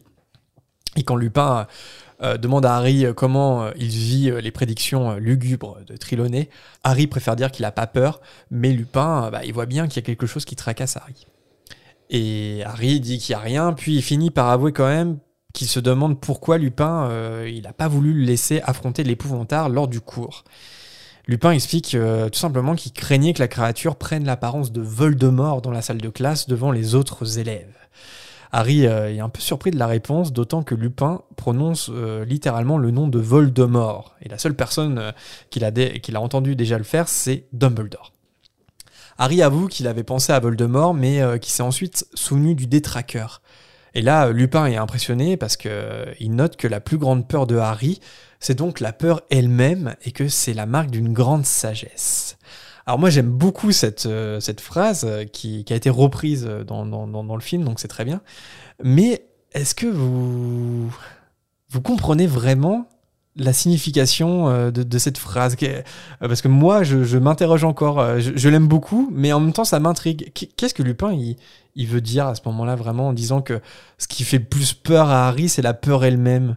Et du coup que ça serait une forme de sagesse. Vous êtes d'accord avec lui? C'est une forme de sagesse? Tu veux répondre, euh, Cédric Alors, en fait, moi, le, le truc qui m'a toujours gêné sur cette phrase, parce que c'est vrai qu'elle est super, cette phrase, mais je trouve qu'elle est pas bien utilisée dans le sens où je, enfin, où je comprends pas en quoi, euh, en quoi euh, le, un détraqueur, pour moi, enfin, c'est, c'est- ça symbolise pas la peur en fait. Ça peut faire peur, mais ça symbolise pas la peur pour moi. Donc je vois pas en quoi euh, le fait que ça prenne la forme d'un épouvantard, euh, d'un, d'un détraqueur, je vais y arriver, euh, montre que c'est euh, montre qu'en gros sa peur, c'est la peur, c'est la peur elle-même en fait. Tu vois ce que je veux dire? Alors, hum, étant donné que le détraqueur, c'est le symbole de la dépression, la dépression, ça peut être, euh, comment dire, euh, ça peut être perçu comme une peur euh, de vivre. Et donc, du coup, est-ce que le détraqueur représente pas le vide, euh, les pensées noires, et donc, du coup, cette espèce de trou béant dans lequel on peut tomber et puis arrêter de, de vivre, tout simplement Je sais pas Oui, c'est ça, c'est que je une pense petite pensée comme ça en fait. Parce Ah. que le détraqueur, c'est le, symbole du, du trou béant, en fait, du vide, euh, de la mort euh, psychologique en fait, et, et pas physique. Et, et la mort psychologique, elle est, elle est pire que la mort physique, enfin à mon sens. L'épouvantard et le détraqueur, ce sont deux créatures magiques qui ont euh, la faculté de faire ressurgir le pire en nous-mêmes au niveau des émotions et des souvenirs. Donc c'est la peur qui rencontre la peur, tu vois. Je sais pas si vous voyez ce que je veux dire. En fait, je me, en fait, je me demande, je me demande si Lupin, est-ce que quand il dit euh, que Harry il a peur de la peur, est-ce que il fait plus allusion des traqueurs ou à l'épouvantard, ou est-ce que les deux c'est pareil? Les deux. Appelons JK pour avoir la réponse. Non, non, mais c'est voilà, c'est énigmatique un peu ce. Enfin, je trouve. hein. Enfin, c'est pas, c'est pas, c'est pas limpide, c'est pas, c'est pas clair. Après, il y a des choses qui sont pas claires et limpides chez Mais c'est, la saga. mais c'est ça qui est, qui est- qui est- Après, c'est ça qui est beau aussi, c'est que c'est ouais. soumis à interprétation aussi. Enfin, clairement, euh, alors certes, on était enfants quand on a tous lu euh, pour la première fois Le prisonnier d'Azkaban. J'aime particulièrement Harry Potter et peut-être encore particulièrement le tome 3, parce que même en tant qu'adulte, je vois l'histoire autrement, je vois l'œuvre autrement. Et par exemple, cette phrase, quand je la lis, je suis adulte aujourd'hui, euh, je, connais pas mal Harry Potter, et pourtant, je lis cette phrase, je pose le livre et, je réfléchis. Et je me dis, qu'est-ce, que ça signifie? Et je, suis pas sûr encore d'avoir la réponse. Et c'est fou. Je pense que peut-être là, l'idée, c'est peut-être plus euh, le côté un peu jeunesse. euh, de, rat- de, de rassurer en fait le lecteur euh, qui peut-être est dans l'âge justement un peu euh, de, de Harry Potter et puis lui dire en gros pas que voilà euh, c'est c'est normal d'a- d'avoir peur euh, c'est sage d'avoir peur et de de- d'oser entre guillemets l'assumer quoi Hmm. Ouais, c'est vrai aussi. Tout à fait. N'hésitez pas à nous, à nous donner votre avis, comment vous interprétez ce que dit Lupin. Est-ce qu'il est qu'il fait plus allusion épouvantard de tracker? Est-ce que pour vous c'est la même chose? Ou est-ce que vous avez un- une autre signification? Est-ce que vous le recevez autrement, ce, ce que dit Lupin à ce moment-là Sur le fait que Harry est sage euh, parce qu'il a peur de, de l'épouvantard slash des trackers? Euh, N'hésitez pas à nous donner votre avis. venez en débattre sur le Discord Ou en débattre sur le Discord. Ah là là, il est fort. Il est fort. Il fait sa pub. À ce moment-là, quelqu'un euh, frappe à la porte du bureau de Lupin. C'est Rogue qui entre, un gobelet à la main. Il s'arrête en apercevant Harry. Lupin explique à Rogue qu'il montre euh, à Harry euh, son nouveau strangulo. ouais, je montre à Harry mon strangulo, qu'est-ce qui t'arrive? C'est pas un sous-entendu, hein, c'est vraiment un strangulo. Tu peux pas t'empêcher. hein. Non, je peux pas m'empêcher. J'ai un esprit mal placé, je suis désolée. Mais vous commencez à me connaître. Quoi, qu'est-ce qu'il y a? Je lui montre mon strangulo, il y a Ah un oui. problème. C'est pas ce que tu crois. Gênant.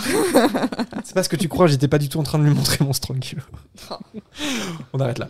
Euh, avant de s'en aller, euh, Rogue se contente de dire à Lupin euh, qu'il devrait boire rapidement son gobelet et qu'il lui a d'ailleurs préparé tout un chaudron. Lupin explique à Harry bah, en fait, qu'il se sent pas très bien et que Rogue est l'un des rares sorciers à savoir préparer correctement le remède dont il a besoin. Harry il est quand même méfiant et il signale à Lupin que Rogue euh, bah, il ferait quand même tout pour devenir professeur de défense contre les forces du mal. Donc bon, s'il était lui, est-ce qu'il buvrait le... Est-ce qu'il buvrait Est-ce qu'il boirait? Est-ce qu'il boirait? Est-ce que moi j'y buvrais Oui, peut-être un peu avant l'émission. Mais Lupin finit son gobelet euh, comme s'il n'avait pas entendu en disant à Harry euh, qu'il doit aller travailler et qu'ils se verront au banquet un peu plus tard. Vous êtes Lupin, vous buvez euh, ce que donne Rogue? Bah, sachant qu'il est au courant Ouais. de ce que contient, il a pas, il a pas trop le choix. Attends. Bah ça c'est je me demande est-ce qu'il a pas est-ce qu'il a pas le choix? Parce que avant qu'il soit à Poudlard c'est pas Rogue qui lui faisait sa potion je sais pas comment il faisait avant Peut-être qu'il avait un contact là où il habitait. c'est vrai que je préfère autant que ce soit pas mon ennemi d'enfance qui prépare la potion dont je suis dépendant. Hmm. Mais bon, c'est comme ça. Alors, retour de Préolard, Ron et Hermione ont ramené plein de bonbons à Harry et lui expliquent qu'ils ont visité euh, Dervish et Bang, Zonko, les Trois Balais ou encore Honeydews, tous des lieux que vous pouvez retrouver sur le Discord. et euh, si vous pouviez... Non, même pas. Honeydews, non. Non. Trois pas. Balais, oui. Dervish et Bang, non, non plus, je pense. Voilà. Mais d'ailleurs, vous, si vous pouviez visiter un lieu, un unique lieu, parce que j'aime bien ces questions un peu comme ça, arbitraires, un lieu de Préolard, ça serait lequel? Une boutique ou un bar? La cabane hurlante. La cabane hurlante, pour toi? Parce que c'est soi-disant le lieu le plus hanté d'Angleterre. Exactement. Et toi, Cédric? Alors, je sais plus le nom. Ah bah si, en fait, ce serait Dervish et Bang. Ouais, le- c'est une espèce de quincaillerie euh, sorcière, quoi. Euh, C'est ça. Je pense qu'il doit y avoir pas mal de trucs euh, assez, euh, justement, assez diversifiés, etc. Et ça doit être assez sympa. Ah ouais, À moi voir, je veux bien visiter une papeterie magique aussi. Bah, il y en a une. euh, Ouais, ouais, avec. euh, Ah non, mais on est sur le chemin de traverse. Alors, je crois qu'il y en a une à Préolard parce Ouais. qu'il me semble que. Alors, pas peut-être pas dans le 3, mais il me semble que Hermione va acheter ses plumes à Préolard aussi et Le magasin de plumes de Scriben Pen. Scribe and Pen. Ouais. Ok. Donc, euh, ouais, ouais. paradis. Ouais, ouais, ouais. bah moi, je pense que ça serait, serait les trois balais quand même. Parce ne serait-ce que pour goûter la, la, la véritable bière au beurre. C'est quoi vraiment la vraie bière au beurre de Préolard? Et puis je pense que l'endroit est super chaleureux avec Madame Rosemerta. euh, Et puis de, voilà, le- juste l'ambiance En là-bas. vrai, ça doit tu penses que c'est vraiment chaleureux l'endroit? Des trois balais Ouais. Ah ouais, quand même. Que c'est pas genre un PMU sorcier hyper glauque. bah non, ça c'est la tête de sanglier, ça. Ah le- l'endroit un peu. Là, le- pour, le coup, les trois, le- la tête de sanglier, ça me donne pas du tout envie. Mais les trois balais, ouais, si, si, c'est c'est bonne ambiance. C'est good vibes. Harry, euh, lui, euh, il explique qu'il a bu un thé avec euh, Lupin en leur racontant l'arrivée de Rogue. Ron est un peu comme Harry, il pense pas que ça soit une bonne idée pour Lupin de boire ce qu'il lui donne Rogue. Mais Hermione fait remarquer que si Rogue voulait empoisonner Lupin, il le ferait sûrement pas devant Harry. Encore une fois, euh, elle a pas tort. Le Oui, trio- alors, il empoisonnerait les deux. Ouais. pourquoi, pourquoi Lupin et pas Harry ouais. Je suis complètement d'accord. Le trio se rend au banquet et comme d'habitude, la grande salle est magnifiquement décorée euh, pour Halloween avec des centaines de citrouilles lumineuses et des chauves-souris qui tapissent le ciel. Alors qu'ils se régalent tous pendant le banquet, Harry euh, jette un coup d'œil à la table des professeurs, mais Lupin a l'air en bonne santé, même si Rogue le fixe d'une manière étrange. Est-ce que Rogue ne passe pas sa vie à regarder les gens de manière Mhm. étrange? Pour couronner le dîner, les fantômes de Poudlard font leur traditionnel spectacle et Harry passe une si belle soirée que même la moquerie de Drago sur les détraqueurs ne l'atteint pas. Au moment de rentrer, Harry, Ron et Hermione se retrouvent bloqués par une foule qui se trouve devant l'entrée de leur salle commune. Percy euh, ordonne alors aux élèves de le laisser passer en se donnant de l'importance, en bombant le torse. Mais une fois arrivé devant l'entrée, il demande que quelqu'un aille chercher Dumbledore d'une voix beaucoup moins assurée. Après quelques instants, Dumbledore finit par arriver et les élèves se servent pour euh, laisser de la place. Harry, Ron et Hermione peuvent alors voir la cause de tout ce problème. La grosse dame a disparu de sa toile qui a été lacérée violemment. Dumbledore se tourne vers les professeurs McGonagall, Lupin et Rogue qui font bientôt leur arrivée et il leur explique qu'il faut retrouver la grosse dame au plus vite. Mais Peeves, qui vole au-dessus de la foule, dit d'une voix criarde que ça risque d'être compliqué. Quand Dumbledore demande à l'esprit frappeur plus de détails, Peeves explique qu'elle a honte et qu'elle a fui dans d'autres tableaux, parce qu'elle a refusé d'ouvrir la porte à quelqu'un qui est devenu fou furieux. Et après avoir laissé planer le suspense, Peeves ajoute qu'il a vraiment un sale caractère, ce Sirius Black.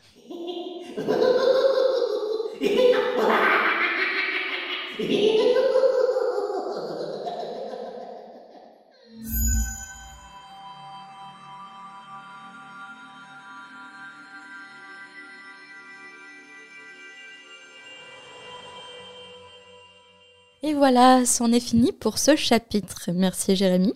Merci Marina. Merci Cédric. Ah bah, merci à vous. Merci moi-même. Non, merci à toi. C'est interminable. Ah, merci Cédric, je t'ai pas dit merci. Cette blague est beaucoup trop, beaucoup trop longue. Heureusement qu'on n'ait pas dit ça. Alors Cédric, est-ce que tu as pu avoir une idée du, du renommage de chapitre euh, pendant Oh là notre là. enregistrement? Mais, mais pas, pas du tout. Pas du tout. T'es pas obligé. En plus, T'es pas alors, obligé, oui. je sais pas toi, Marina, mais moi j'ai galéré de ouf. J'en ai deux.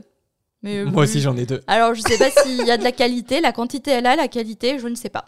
Alors, Jérémy, quel est ton renommage de chapitre? Et oui, on est conscient que renommage n'existe pas. Alors j'en ai deux, j'en ai un qui est Dead Serious et l'autre, euh, vous me direz si on le garde au montage ou pas. Sinon il sera bipé. Euh, Oula, oula Harry Potter et le prisonnier d'Azkaban chapitre 8, Solitude. Ok. Parce que je trouve que c'est vraiment un chapitre sur la solitude. Parce que c'est vraiment Harry qui a ramené un peu euh, à sa condition entre guillemets d'orphelin, ce qui est l'origine en fait euh, de, de toute l'histoire d'Harry Potter, c'est le fait qu'il est orphelin, que ses parents ont disparu et que, et que Voldemort, va le tar- euh, Voldemort est son ennemi juré, etc.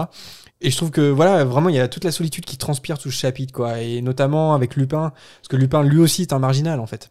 Et voilà, enfin c'est un chapitre que j'aime beaucoup euh, pour ça. Deux solitaires qui se rencontrent. c'est ça, c'est un peu ça. Et euh, sinon, j'en ai un autre titre. Vous me dites, hein. Oula. Ok, vas-y. Harry Potter et le prisonnier d'Azkaban, chapitre 8. Pas de parents, pas de préolard. Ah, je sais pas. C'est Cédric qui décide si on le garde au montage ou pas. On le garde ou pas Ah, moi, moi, je le trouve pas mal. Ok. et toi, Marina, si tu devais renommer le chapitre Alors, Harry Potter et le prisonnier d'Azkaban, chapitre 8. Harry et le passe sorcier. passe sanitaire, passe sorcier. J'aime bien comment t'essayes à chaque fois de coller à l'actualité. Tu lis le journal et tu dis ah, attends, il faut que je trouve un truc là. Et j'en ai un deuxième, mais ça, c'est c'est, euh, les bourguignons qui, qui sauront de quoi je, je parle, je pense. Harry Potter et le prisonnier d'Azkaban, chapitre 8. Harry n'ira pas à Guédelon. Ou à la citadelle de Besançon. Parce que c'était les deux. on n'a pas la ref, là. Je crois que les bourguignons, en tout cas les Dijonais, me comprendront s'il y en a. C'était les deux sorties scolaires préférées des écoles où j'étais. C'était soit tu te tapais Guédelon. Alors Guédelon, c'est quand même assez intéressant. Ça passe C'est parfois super au sympa. Guédelon. Ah, voilà. C'est euh, en fait euh, une équipe de, de gens qui construisent un château fort avec les moyens de l'époque. Moyens et matériaux de l'époque. Ah oui, ouais, ouais, ah, c'est génial ça. Alors, le problème, c'est qu'aujourd'hui, c'est génial, mais nous, euh, vu que je commence à avoir un petit âge, j'ai 30 ans maintenant, on allait au tout début de sa construction. Donc, il n'y avait quasiment rien en fait. tu voyais pas de château. Et ça a vachement avan- avancé.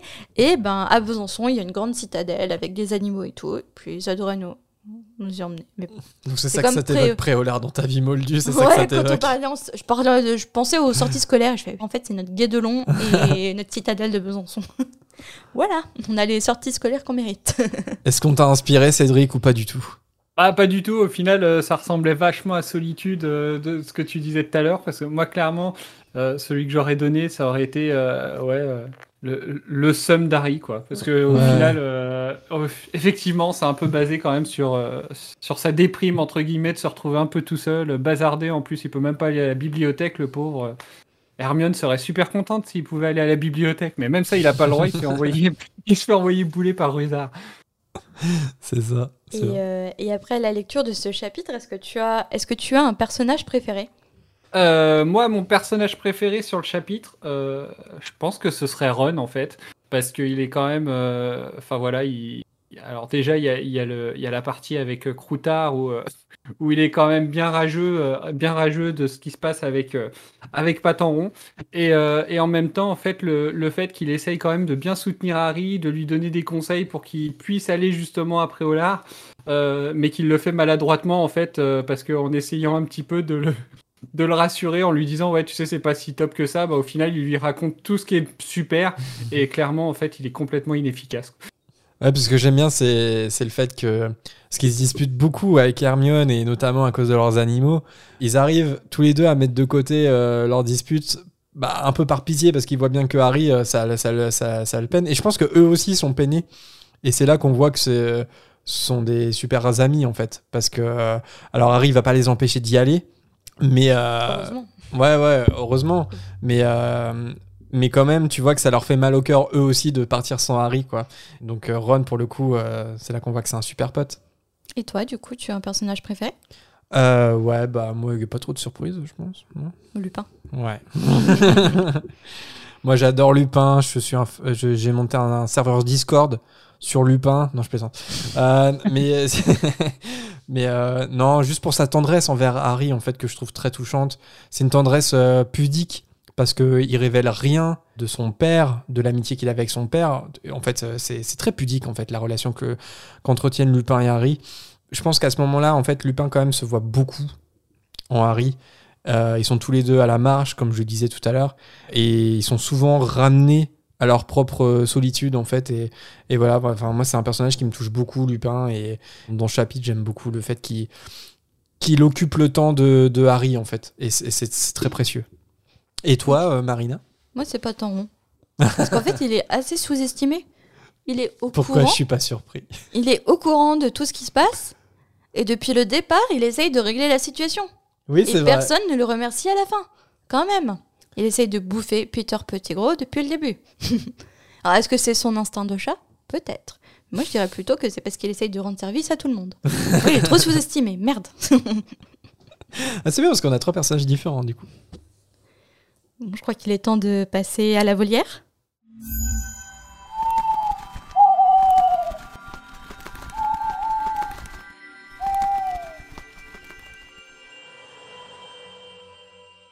On va retrouver enfin la voix de nos chers auditeurs. Alors on commence avec un premier hibou sonore d'Alizé.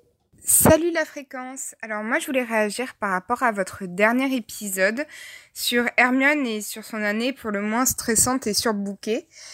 Euh, je suis plutôt d'accord avec vous sur le fait que McGonagall aurait dû empêcher Hermione euh, de prendre autant d'heures de cours et surtout qu'elle aurait jamais dû lui fournir un retourneur de temps, mais ni à elle ni à personne d'ailleurs, parce que bah, déjà c'est mauvais pour sa santé mentale, comme vous l'avez dit et comme on le voit euh, plus tard dans le livre, elle est totalement euh, surbookée par toutes ses heures de cours et par euh, tout ce qui lui arrive, en plus de la situation d'Harry et tout ça. Mais en plus de sa santé mentale, il y a une autre chose qui rentre en jeu, c'est sa santé physique et euh, enfin son physique en général, puisque elle a 14 ans à ce moment-là, elle est en pleine puberté et elle va utiliser le retourneur de temps pendant les 9 mois de l'année scolaire quasiment. Ce qui fait qu'elle vit pratiquement une année de plus que tous les autres élèves. Et ben, ça joue sur sa psyché, mais ça joue aussi sur euh, sa santé physique. Je sais pas pour vous, mais euh, en tant que personne menstruée, je n'ose pas imaginer le bazar que ça doit être à gérer pour elle. Surtout dans les premières années de puberté où les cycles ne sont pas encore réguliers, où euh, encore nos émotions sont complètement chamboulées. Donc clairement, je trouve que McGonagall aurait jamais dû lui fournir un retourneur de temps, mais ni à elle ni à personne de son âge en fait.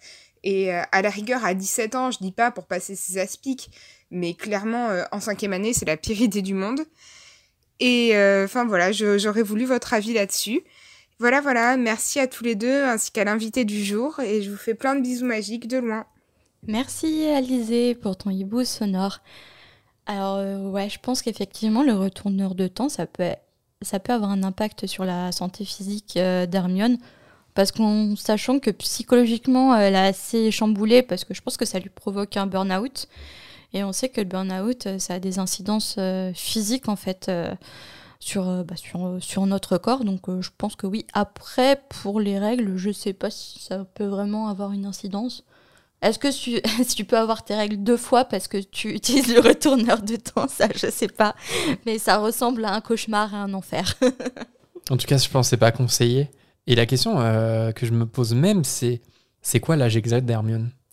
Parce que est-ce que elle a pas pris de l'âge pendant toute cette troisième année où en fait euh, pendant au lieu d'une demi-journée, elle vit quand même trois demi-journées? Donc, euh, si- enfin, je sais pas si elle triple tous ses cours. Ouais, après, c'est un problème d'espace-temps, c'est un problème de métaphysique. Mais ça se trouve, elle Euh, se prend un an dans la figure en fait. Non, mais voilà, après, ouais, je pense, je pense pas que ce soit quand même tout euh, à chaque heure de, de la semaine Je qui est pense fait pas en non double. Euh, parce qu'effectivement, là, au bout d'un moment, euh, on est quand même effectivement à un âge, elle arrive sur 14 ans. Euh, on arrive à un âge où effectivement, limite, euh, ce serait beaucoup trop transformé en fin d'année par rapport à l'année. euh, elle aurait pris deux ans d'un coup, effectivement. Euh, à la fin de l'année, au lieu d'un an, euh, À ses la fin de l'année, euh, c'est une mère, trois enfants. Le problème avec ses règles, c'est qu'elle finit ménopausée à la fin de l'année. grave. Non mais ouais, ouais, non mais c'est. J'aimerais savoir vraiment euh, combien de fois euh, par jour, euh, par semaine, enfin voilà, d'avoir des statistiques vraiment sur le nombre d'heures en plus qu'elle fait. Et ça veut dire que c'est des heures que c'est des heures euh, consommées. Enfin quelque part, c'est des heures où elle vieillit, ou euh, comme le dit euh, très bien Alizé, où son corps en fait fait le travail. Enfin, je veux dire, c'est des moments vécus quoi. C'est ça que je veux dire. Après, je sais pas, c'est une question de métaphysique. Par exemple, les... je suis peut-être un peu trop loin, mais les astronautes qui vont dans l'espace, ils voyagent en années-lumière. La conception du temps est différente. Non, pour on n'est pas capable de. Non, mais je veux dire, leur, leur- leur temps vécu, sans... la vitesse, elle diffère. Je sais pas comment expliquer. Au niveau de la vitesse, quand ils voyagent, Oui. ils voyagent à une vitesse à laquelle sur Terre, ça ne serait pas possible. Et sur. Je, non, je sais pas, je, je, Oui, je je sais pas comment m'exprimer. Le temps passe différemment euh, dans, dans la navette que euh, sur Terre. Donc, comment leur corps réagissent Et justement, il y a des études sur ça. Ils, ils sont étudiés à leur retour sur, euh, Hmm. bon, notamment à cause de l'absence de gravité, mais aussi comment le voyage, pas un voyage dans le temps, mais un voyage qui s'est déroulé quand même différemment au niveau du temps et de la vitesse, comment ça réagit sur leur corps. Bah, t'as, t'as vu Interstellar ou pas? Oui. Bah, du, du coup, euh, Oui, dans Inter- Interstellar, t'as, ce- t'as tout ce qui est fou à propos de, sur dans ce film, c'est que bah, dans Interstellar, en fait, ils ont leur euh, horloge biologique, mais en fait, ils, vont dans des trous noirs et en fait, l'espace-temps est tellement pas le même qu'en fait, euh, ils, ils vieillissent euh, pas comme les autres, en fait. Et, parce que est-ce qu'on peut dire que l'espace-temps dans l'espace c'est vraiment le même temps que l'on a sur Terre, tu vois? Bah, du coup, Interstellar euh, te, te, répond à ça. Inter- Interstellar, c'est de la fiction. Après, euh, on va pas dans des trous noirs. on on va. va- on est- on part trop loin. Mais ouais, après, il paraît que scientifiquement, ça, ça tient quand même pas mal la route. hein. Mais bon, sans, sans aller dans l'espace-temps, euh, je pense que. Bah, c'est quand même un espace-temps, le, le Oui. retourneur de temps. C'est la Mm. métaphysique, c'est voyage, le voyage dans le temps, qui normalement n'est pas encore possible. Mais je pense que ton corps, en fait, peu, peu importe ce que tu fais, euh, peu importe à la vitesse où tu- où- où- à laquelle tu voyages, ou peu importe combien de, combien de fois tu vas utiliser un retourneur de temps, ton corps, il vieillit de la même manière. Tu vois ce que je veux dire? C'est c'est- c'est pas en retournant une heure avant que ton corps ne rajeunit pas d'une heure. Tu Non, c'est pas une question de rajeunissement, mais, ex- mais comment les cellules réagissent par rapport à la métaphysique? Tout est la question de- du voyage dans le temps, en fait, Mm. aussi. C'est comment notre corps réagit par rapport au, au voyage dans le temps, aussi. Alors, sachant qu'en plus, je crois que dans le bouquin, il y a une, euh, le, le fonctionnement est pas le même que dans le livre. Euh, où dans le livre, effectivement, quand ils tournent le retourneur de temps, en fait, ils bougent pas de l'emplacement où ils sont. Donc, Mhm. effectivement, au niveau du corps, il n'y a pas de changement. La seule chose sur laquelle éventuellement ça pourrait jouer, c'est par exemple, effectivement, quand tu te fais des, des journées, euh, quand tu rallonges un peu ton après-midi, bah, au niveau de l'heure du repas, par exemple, euh, bah, c'est c'est décalé de quelques heures au niveau de ton, ton métabolisme, etc. Après, en dehors de ça, effectivement, je vois pas trop euh, ce qui pourrait euh, être modifié euh, par le retourneur de temps. Après, sauf si, euh, si, sauf si c'est vraiment utilisé énormément, euh, ça après, j'en suis pas sûr. Je vous avoue que par curiosité, j'avais cherché sur internet euh, l'emploi du temps d'Hermione de troisième année. Ouais, Parce que je me suis dit, vu que sur internet on peut tout trouver, et je ne l'ai pas trouvé.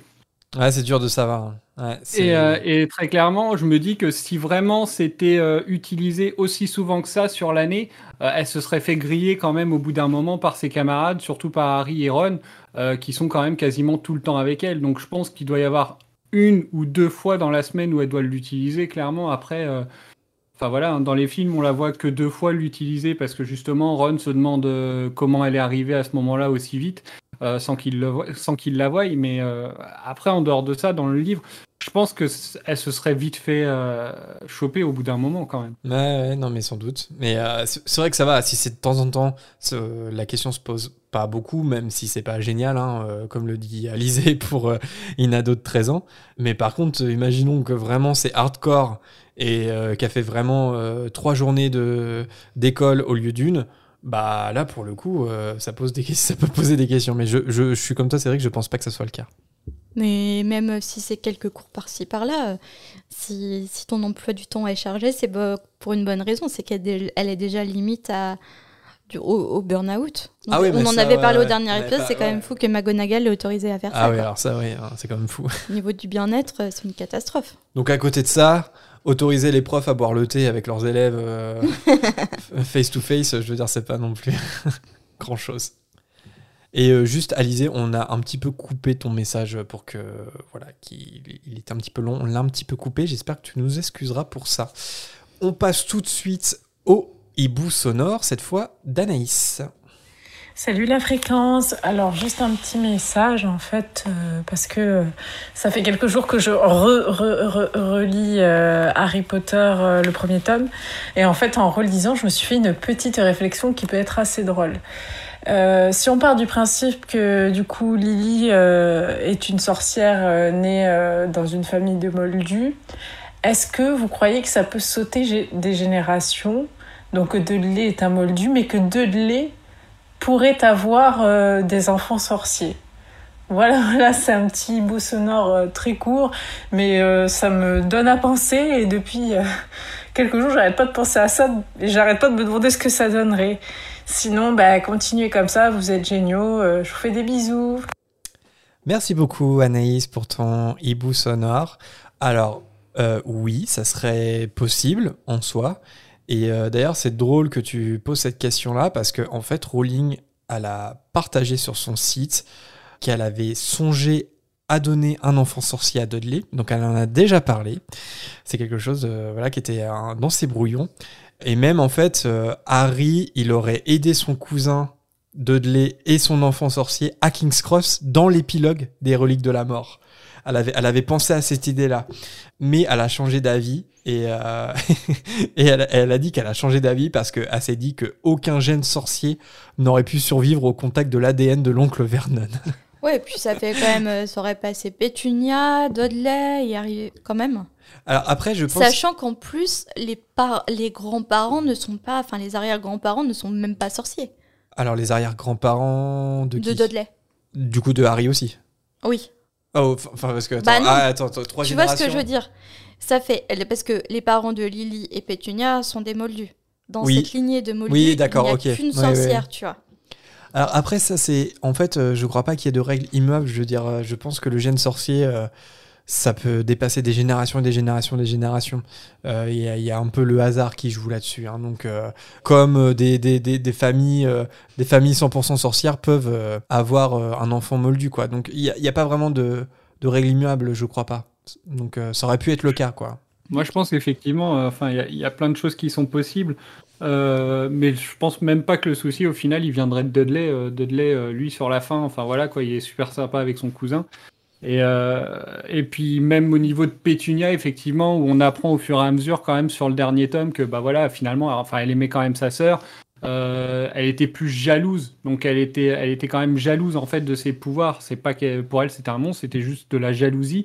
Et euh, clairement, est-ce que euh, le fils ou la, ou la, fille de son petit Dudley Nouchet, euh, s'il avait un enfant sorcier, entre guillemets, à mon avis, je pense qu'il l'accepterait comme il est. Après, effectivement, le souci, ce serait peut-être plus Vernon. Mais Vernon, lui, de son côté, je pense qu'au final, lui, ce qu'il en sait, c'est ce que Pétunia lui a raconté aussi. Donc après, mm. est-ce que justement, ça adoucirait pas, entre guillemets, sa réflexion, s'il se rendrait compte un petit peu je trouve que ça renvoie un petit peu à limite sur euh, le racisme ou l'homophobie. Enfin, tu vois, euh, la plupart des gens, quand, ils en ont, enfin voilà, ça reste des phobies parce que voilà, c'est le fait de ne pas connaître, de ne pas trop savoir. Et euh, je pense que voilà, Vernon, ça se trouve, il, pourrait s'adoucir parce que voilà, hein, ça reste quand même, enfin, pour lui, son fils, c'est sa grande fierté, voilà. Et après, il y, y a une fanfiction, il y a une fanfiction que je lis pas mal, qui avait été proposée d'ailleurs sur le groupe de la fréquence. Euh, c'est la fanfiction d'Alix, euh, mhm. qui, euh, qui, est, alors c'est Harry Potter 7 3 quarts. Et enfin voilà, c'est un thème en fait qu'ils abordent justement l'éventualité, je veux pas spoiler, mais justement de ce qui pourrait se passer si, si Dudley mettait un pied chez les sorciers. Enfin voilà quoi. Donc, et, et j'ai trouvé ça vachement, vachement bien amené en fait. Bah c'est vrai qu'en termes de fanfiction, il y a de la matière parce que je me demande vraiment, imaginons Dudley avec un enfant sorcier. À la fois, je me demande ce que serait cet enfant. Est-ce que ça serait une espèce de crabe et goyle euh, volume 2 Et aussi, euh, comme tu disais, comment l'oncle Vernon réagirait? Alors ça, ça me pose énormément de questions. J'ai pas trop de doutes sur Petunia, mais euh, sur l'oncle Vernon, Hmm, parce que son neveu, d'accord, mais son petit-fils, il y a un lien de sang et tout. Enfin, c'est, je, serais curieux de savoir. Ah, tu, aurais des doutes sur le fait qu'il le renierait? Bah, je me pose la question. En fait, il est tellement fou, l'oncle Vernon, mais il est Parce que fou, quoi. Pétunia, tu penses qu'elle l'accepterait? Bah, au final, euh, on apprend, que, comme le disait Cédric, que Pétunia, elle a voulu rentrer dans le monde de la magie. Oui. Donc, et, et quelque part, euh, elle déteste Harry parce que elle, elle détestait sa sœur par jalousie et du coup, euh, elle transpose sa jalousie envers sa sœur envers euh, Harry, quoi. Et, euh, et elle est bête pour le faire. Pour le coup, je pense que si jamais elle avait un petit-fils sorcier, je, je pense pas qu'elle le renierait. Oui, et, moi non et plus. voilà. Mais Mais, l'oncle Vernon, il est beaucoup plus problématique de ce côté-là, Mais je j'ai aucun doute qu'il le renierait direct. Ah, toi, tu penses qu'il le renierait? Même Hmm. Dudley, il serait capable de le renier. Non, Dudley, je pense pas. Ah ouais, bon, Bah, rappelle-toi quand même, Dudley, il se rapproche même de Harry à la fin. hein. L'enfant maudit, on, on le, on le prend en compte ou pas, mais elle, elle a développé ça dans l'enfant maudit, elle ou, ou pas elle d'ailleurs, mais euh, comme quoi ils ont gardé le contact, et, etc. Et Mais a- entre garder le contact et être soi-même un, un sorcier. euh, Ah, moi, je... franchement, j'ai aucun doute sur euh, l'atrocité de...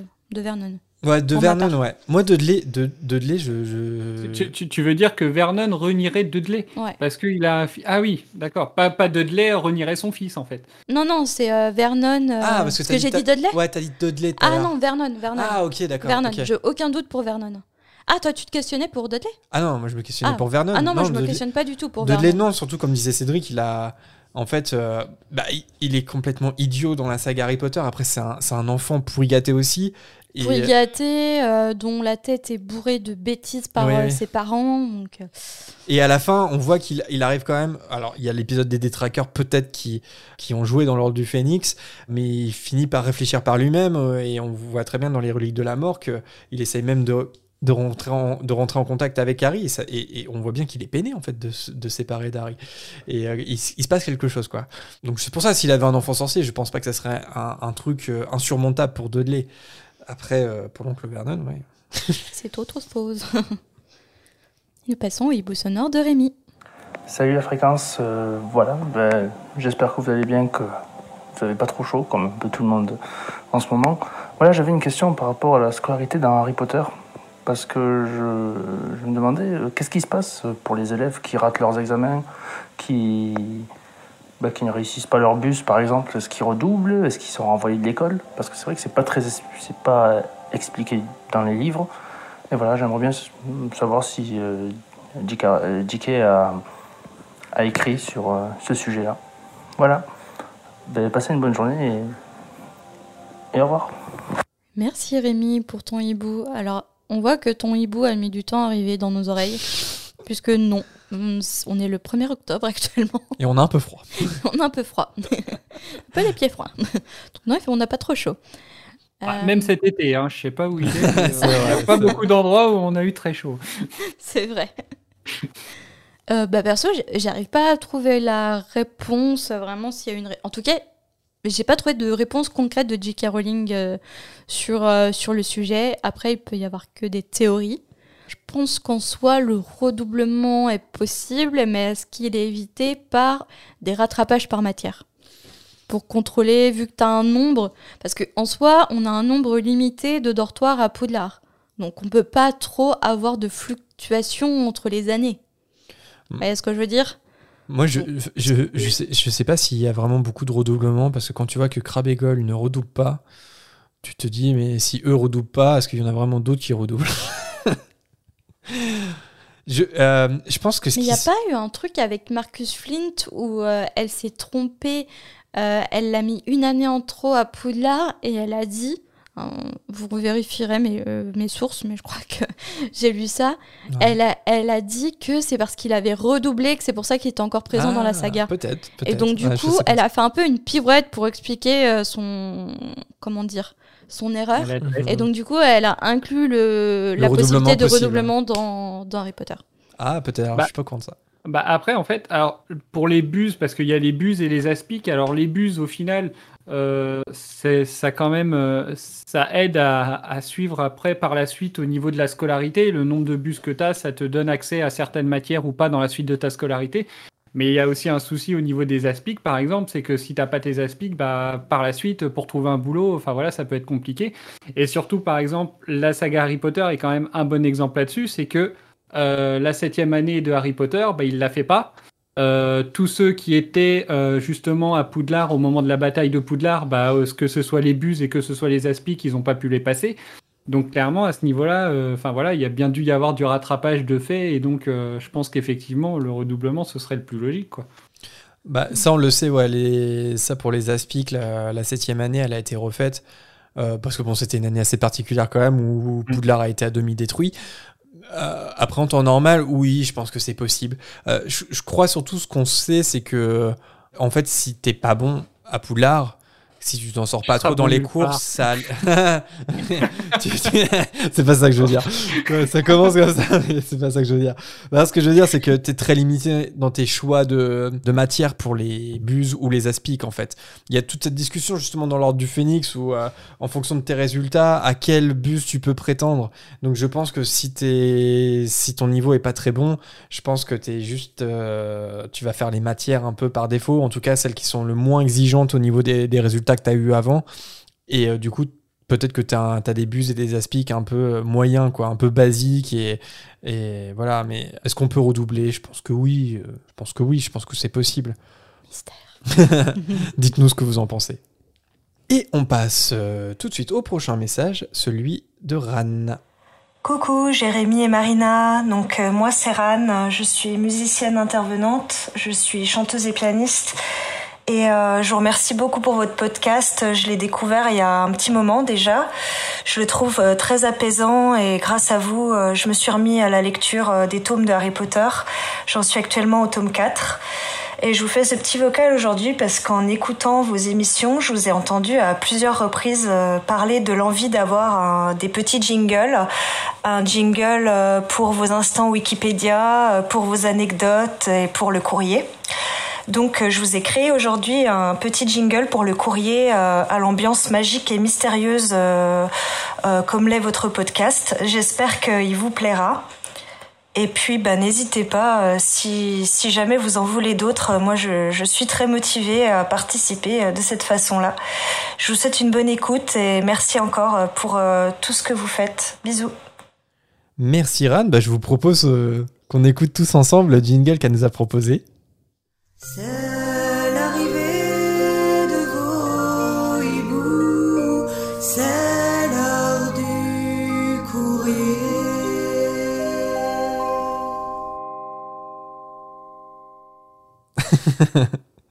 J'aurais fait pareil, même voix. Franchement, on a la même passion et tout. Euh, Les mêmes accords. exactement pareil. Non, bah merci euh, Ran pour cette. Ouais, c'est très joli pour cette proposition de, de jingle. Enfin, moi j'aime bien. Pourquoi pas le marier avec euh, les hiboux qu'on entend l'arrivée de vos courriers. Tu vois, pareil. Ouais, ouais, pareil, ouais, exactement pareil. c'est très. Il y a un côté un peu mystique, un peu celtique, je trouve, dans, le, dans la musique, c'est sympa. Euh, j'en profite quand même pour dire que c'est fou, hein, quand même, votre, votre podcast, quand même, comment il, il inspire un peu les gens. Vous avez déjà passé euh, des, hiboux, il y avait des deux petites qui chantaient une chanson euh, que vous avez écrite aussi. Euh, c'était vachement adorable. Et puis bah donc bah déjà il y a, le Discord aussi. Et sur le Discord par exemple il y, a un, y a un membre donc qui s'appelle Frank Understood qui a passé un mois quand même à, faire à coder un, bot de Peeves hmm. qui nous a qui nous a fait un, super quiz il y a, y a quelques semaines. Et enfin, clairement, enfin voilà, hein, c'est moi je trouve ça génial que, que, votre podcast en fait, il inspire autant les gens. Voilà, je tenais à le dire. Bah ouais, en tout cas, ça nous touche, euh, ça nous touche beaucoup et, euh, et surtout bah, quand, quand les, les, uns et les autres utilisent leur talent euh, au profit de l'émission, comme ce qu'a fait Ran là avec son, son jingle, c'est trop bien. ça fait vraiment plaisir. Ouais. Ça me donne envie de danser nu au milieu des dolmens. tu, feras une, tu feras une story hein, pour partager. Ça me donne envie de danser nu au milieu des dolmens. Sous la pluie, naturellement. Ah non, j'aime pas la pluie. Mais un peu au clair de lune, tu vois. Eh bah, on, euh, ouais, on va peut-être l'intégrer à l'émission. On va peut-être le faire Ouais, je pense. Un meeting et tout. Euh, ah non, non, non, non, euh, on se ressemble, on se rassemble tous euh, et on invoque. Vas-y, propose un, une, euh, comment dire, une, réunion IRL sur le serveur Discord en mode nu au milieu des dolmens. Hein, ça, aura peut-être du succès. On, On a beaucoup de Bretons euh, sur, sur le sur Ah le bah Discord, voilà euh, Ils sont très patriotes sur leur région. Allez, on passe au dernier hibou sonore, celui de Justine. Bonjour à tous les deux. Euh, voilà, je vous fais un petit hibou euh, vocal. Ça fait plusieurs fois que je me dis que j'ai envie de vous en faire un. Euh, mais j'étais très en retard parce que j'ai commencé à vous écouter bah, au mois d'avril. Et là, ça y est, euh, j'ai réussi enfin à rattraper euh, tous les épisodes. Et si je m'écoutais, je pense que je vous enverrai un hibou à chaque épisode parce que à chaque fois, j'aimerais euh, voilà pouvoir parler avec vous, échanger avec vous, vous poser mes questions sur le moment. Voilà, c'est super d'entendre d'autres personnes raisonner sur ce sujet-là alors qu'il y a des questions qu'on ne se serait même pas posées. Et aussi, euh, je vous envoie ce hibou parce que Jérémy a notifié qu'il venait de Caen. Et je connaissais pas non plus le podcast, donc j'ai découvert ça euh, il y a pas longtemps et je vais bientôt m'y mettre. Et euh, moi, je suis normande aussi. Et pendant quelques temps, j'ai fait mes études à Caen. Donc voilà, j'ai trouvé ça marrant de savoir que Jérémy était de Normandie. Et euh, j'avais une petite réflexion, un peu loquace, on va dire. Donc c'était pour le nom de famille de Neuville, Neuville Long du Bas. J'ai toujours trouvé que ce nom de famille était un peu bizarre. Bon, voilà, je me permets de vous dire ça parce que j'ai entendu que vous aviez euh, parfois des petites euh, remarques humoristiques à ce sujet. Voilà, je voulais savoir si j'avais été la seule à avoir l'esprit mal placé. Sinon, bah, je vous remercie et puis euh, j'aimerais pouvoir échanger plus avec vous parce que je pense que chaque personne qui vous écoute a une histoire particulière avec Harry Potter et je trouve ça super que vous ayez d'autres invités là depuis très récemment euh, dans vos épisodes, ça fait plaisir. Et si jamais un jour vous voulez inviter les auditeurs, bah moi je serai partante. Merci à tous les deux et bonne continuation. Merci Justine pour ton hibou. Alors, euh, tu n'as pas l'esprit mal placé et ces petites remarques humoristiques sont vraiment mal placées. Ou alors c'est deux Enfin, esprits tu- qui se rencontrent là. Ou ces deux esprits qui se rencontrent, mais oui, long du bas, ça fait penser à long du bas, quoi. Enfin, j'ai pas besoin de l'expliquer. Après, dans la traduction, ouais, c'est. Ah, au départ, c'est long bottom. Ouais, non, mais c'est traduit littéralement, mais après, bottom peut avoir plus le sens de, de, de fesses. Mais après, long, long, long des fesses, ça, ça marchait pas. Alors, Ah, pourquoi long du bas Tu penses à quoi sinon? Hein? Pourquoi tu penses à quoi sinon non, mais j'ai l'impression qu'en français, peut-être que long du bas, ça, ça implique plus, euh, oui, effectivement, la connotation un peu. euh, Des gens, ouais. Ouais, voilà. Alors que peut-être un, peut un peu moins en anglais, j'ai j'ai l'impression, même si c'est pas, c'est pas un super nom non plus, hein, c'est pas très euh, glorifiant de s'appeler Longbottom. hein. Mais ouais. Mais je sais pas si c'est exact, mais euh, je disais un truc, je crois que c'est sur le wiki Harry Potter, qui disait que Neuville, c'était en rapport euh, justement avec euh, parce qu'il pouvait, ce qu'on retrouve euh, souvent en, en Normandie, les Neuville, Nouvelle-Ville, Newville. Non, je sais pas, je te jure, j'ai vu ça De quoi? Sur Neuville. Ah bon? Oui, Euh, c'est pour ça que je sais. Non mais, non mais là, je raconte pas. Non mais pour une fois. Ah non bon? mais c'est vrai. Je, Ok. je sais pas, j'ai lu ça sur un truc d'étymologie Harry Potter sur internet. Il y avait pas de source. Donc c'est pour ça que je me permets de dire est-ce que c'est euh, l'auteur euh, du de l'article qui s'est dit tiens est-ce que ça peut être un rapprochement? Ou si c'était vraiment de JK mais il n'y avait pas de source euh, provenant de JK donc je pense que Ouais, parce que en, en gros, pour expliquer, en Normandie, il y a beaucoup de, y a beaucoup de, de, de- de villes et villages qui se terminent par ville. Et d'ailleurs, Neuville, enfin, moi, je viens d'un village qui, qui a le mot Neuville dedans, par exemple. Alors après, est-ce que c'est, ouais, peut-être, hein, peut-être que c'est pas fait. c'est ce que j'ai Ouais, j'ai pas. C'est peut-être une allusion aux villes normandes. Comme tu remets en doute mes propos. Non, je pensais que- tu me fais plus confiance. Bah, tu t'es tellement, tu t'es tellement moqué de cette, euh, des noms de villes. euh, Oh, je me suis jamais moi. moquée de Normand, c'est faux. tu vas me faire passer pour qui devant les auditeurs? Bon, en tout cas, euh, Justine, euh, je sais pas si t'es sur le Discord, mais si t'y es pas, on, on t'y invite parce que ce que, tu- ce que tu expliques, c'est, c'est typiquement euh, le pourquoi de, de la création de ce Discord, quoi. C'est, de- c'est que les auditeurs euh, échangent entre eux et, et qu'ils puissent échanger euh, un peu avec nous aussi. Donc, euh, n'hésite pas à le rejoindre si c'est pas encore le cas. Et, mais co- comme quoi, au final, on est un peu tous pareils. hein. Moi, le nombre de fois où je vous parle dans ma voiture, mais vous me répondez jamais, c'est déprimant. Là, on te répond, là, pour le coup. oui, là, c'est. Ah, franchement, là, j'ai du bol. Hein. Mais, euh, mais, mais c'est vrai qu'enfin, voilà, le, votre podcast, en fait, il est tellement fait justement pour qu'on ait envie de vous répondre. Euh, on, on, est vraiment, pardon, on est vraiment en fait avec vous et, euh, et clairement, enfin voilà, c'est vraiment un sentiment que, que, tout le monde a en fait. Et parfois, est-ce que tu râles sur nous, genre, oh, n'importe quoi, machin? Bah, Ouais, ouais, c'est vrai. Hein, il y, a, des fois, des fois sur des réponses de hibou, mais n'importe quoi, c'est pas ce que je pense. Mais d'où l'idée d'avoir des invités, d'avoir un troisième point de vue, et parce qu'on sait, enfin, nous-mêmes en tant qu'auditeurs d'autres podcasts, on est pareil en fait, on est, et puis on réagit aux podcasts qu'on écoute aussi. Et puis vous êtes déjà, vous deux, vous êtes déjà différents. Il y a, il y a Marina qui, qui, elle, était vachement déjà dans, juste dans le livre, sans forcément de faire, faire de recherche sur euh, ce mm. qui se passe à l'extérieur pour garder son imagination. Toi, qui toi, es beaucoup plus sur la recherche euh, euh, canon, comme tu dis. Et donc, au final, enfin voilà, et, et donc, enfin voilà, c'est pour ça qu'effectivement, des fois, il y a des n'importe quoi parce que ce qui est canon, bah, c'est pas ce qui va forcément plaire à ceux qui sont mm. imaginatifs. Et, et voilà, on a deux personnalités différentes aussi. On, on a des avis souvent très différents, donc ça donne des, des, débats assez sympas aussi. Donc, enfin, je pense qu'ils sont sympas.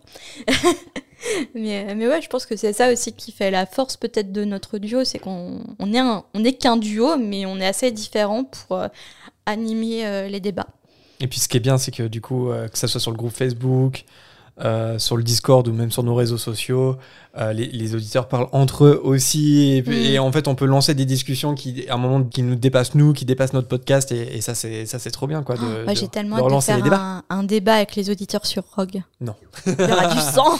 Ça va se fighter. en tout cas, ouais, merci Justine. Et euh, Justine, c'est un peu comme euh, Alizé au début. On a un petit peu coupé ton message pour que ça puisse euh, rentrer dans cette volière bien chargée. En fait, je, ce qui est bien, c'est que les auditeurs prennent goût au, hibou sonore. Ouais. justement, c'est bien qu'on doive quand même les couper parce que ça veut dire qu'ils prennent, ouais, ils prennent plaisir à enregistrer les hiboux sonores et tout, et ça fait vraiment, ça fait vraiment plaisir. Tout à fait. En tout cas, merci à toutes euh, et à tous euh, pour vos hiboux qui, qui aient été sonores ou pas pendant notre absence. Euh, comme on l'a dit en début d'émission, notre volière a été bien remplie pendant la pause et donc on fera pas de big up cette fois parce que sinon ça prendrait encore deux heures d'émission, je pense. en tout cas, si vous nous avez envoyé un hibou sonore depuis notre interruption, il sera peut-être diffusé la prochaine fois. Mais si vous voulez avoir plus de chances d'être choisi, n'hésitez pas à nous envoyer, à nous en renvoyer un parce que on risque de privilégier des messages plus ou moins récents. Comme d'habitude, vous pouvez passer par un message privé sur Facebook, Twitter ou Instagram, ou encore par mail à l'adresse fréquence934@gmail.com. Alors, on a tendance, c'est vrai, à privilégier le format vocal parce qu'on trouve que c'est super chouette d'entendre et de partager vos voix. Évidemment, vous pouvez continuer à nous envoyer vos hiboux par écrit, mais c'est pas 100% sûr qu'on puisse vous répondre à chaque fois. Mais voilà, en tout cas, on voulait que vous sachiez qu'on les lit et qu'on écoute tout ce que l'on reçoit. Et si vous voulez partager vos questions avec d'autres auditeurs, on vous invite à le faire sur le groupe Facebook ou le Discord évidemment. Maintenant, vous avez toutes les informations en main grâce à Cédric. Tous les portons loin sont renseignés en description de l'épisode comme d'habitude. On invitait, on va bientôt commencer à accueillir des auditeurs, comme on l'a dit à plusieurs reprises. D'ailleurs, l'appel à candidature se fera très certainement sur le serveur Discord. On va faire en sorte de, mettre ça en place avec Cédric pour la sortie du podcast. Dis que c'était bien l'enregistrement, hein T'as pas fait peur Ah, c'était bien, t'as pas eu la pression. Hein? Non, ça, ça va. Ça va, t'es. chaud un peu, mais. non, non, c'était non, c'était super top. J'ai passé un super bon moment. cool. Ouais, parce qu'on se disait, comme les enregistrements se, font sur un salon privé sur Discord de toute façon, et que le serveur public est, pas mal actif maintenant, grâce notamment à Cédric, ça peut, ça peut être pas mal de, de, faire comme ça, voilà, de faire un petit appel à candidature sur le serveur. Donc venez faire un tour si ça vous intéresse. Encore une fois, le lien est en description, quelle que soit votre appli d'écoute. Merci beaucoup Cédric d'avoir accepté notre invitation et encore une fois on espère que l'enregistrement t'a plu. Est-ce qu'on est à la, à la hauteur de, de tes Ah, attentes alors, attends, alors attendez, avant de vous dire au revoir quand même, j'aimerais faire moi un big up quand même à des, à des, à des, à des membres qui sont quand même qui font partie des plus actifs du, du Discord, sans qui franchement le Discord serait vachement euh, beaucoup plus calme et même beaucoup trop calme.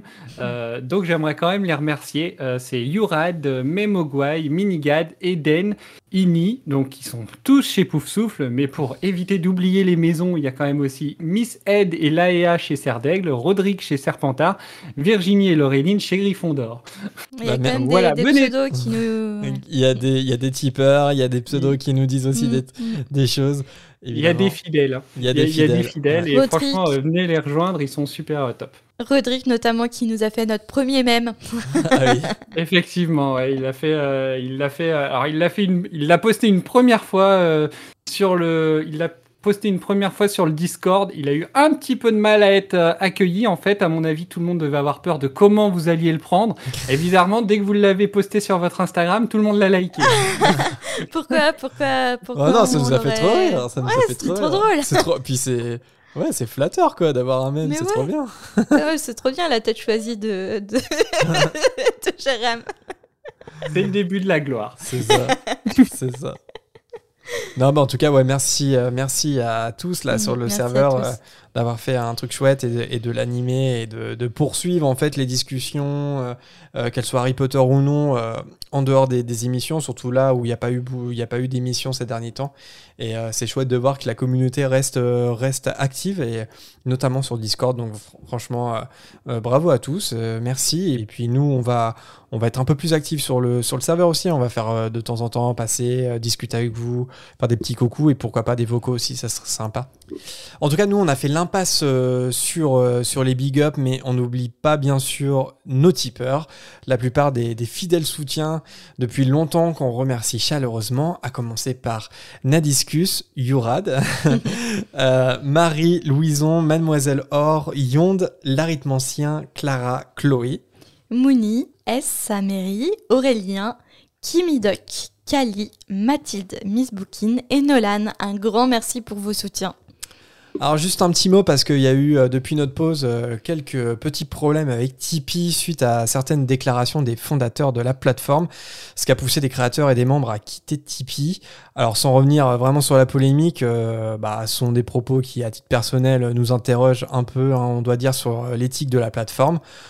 Pour le moment, nous, on y reste du fait que c'est notre unique petit apport financier, mais en complément, on va prochainement s'enregistrer sur une autre plateforme de crowdfunding pour permettre peut-être à des gens de soutenir autrement l'émission, euh, ce qui est une prise de position qu'on respecte à 100%. Et même sans galion, vous pouvez soutenir ce podcast en en parlant autour de vous et en nous laissant des commentaires et plein d'étoiles en fonction de l'appli que vous utilisez. C'est gratuit et ça fait plaisir.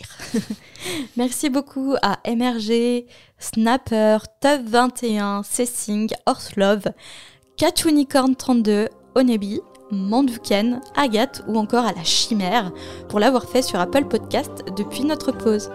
Il est malheureusement temps de se quitter, mais on se retrouve très vite pour la suite de notre lecture du prisonnier d'Azkaban avec le chapitre 9 qui s'intitule Sinistre défaite. J'espère que ça n'a pas été une sinistre défaite cet enregistrement avec nous, Cédric, en tout cas. non, non, c'était un super plaisir. Je suis super content d'avoir participé à cet épisode. Alors une dernière fois, merci Cédric et à très vite au milieu des dolmens. bye bye Merci à, bientôt, ciao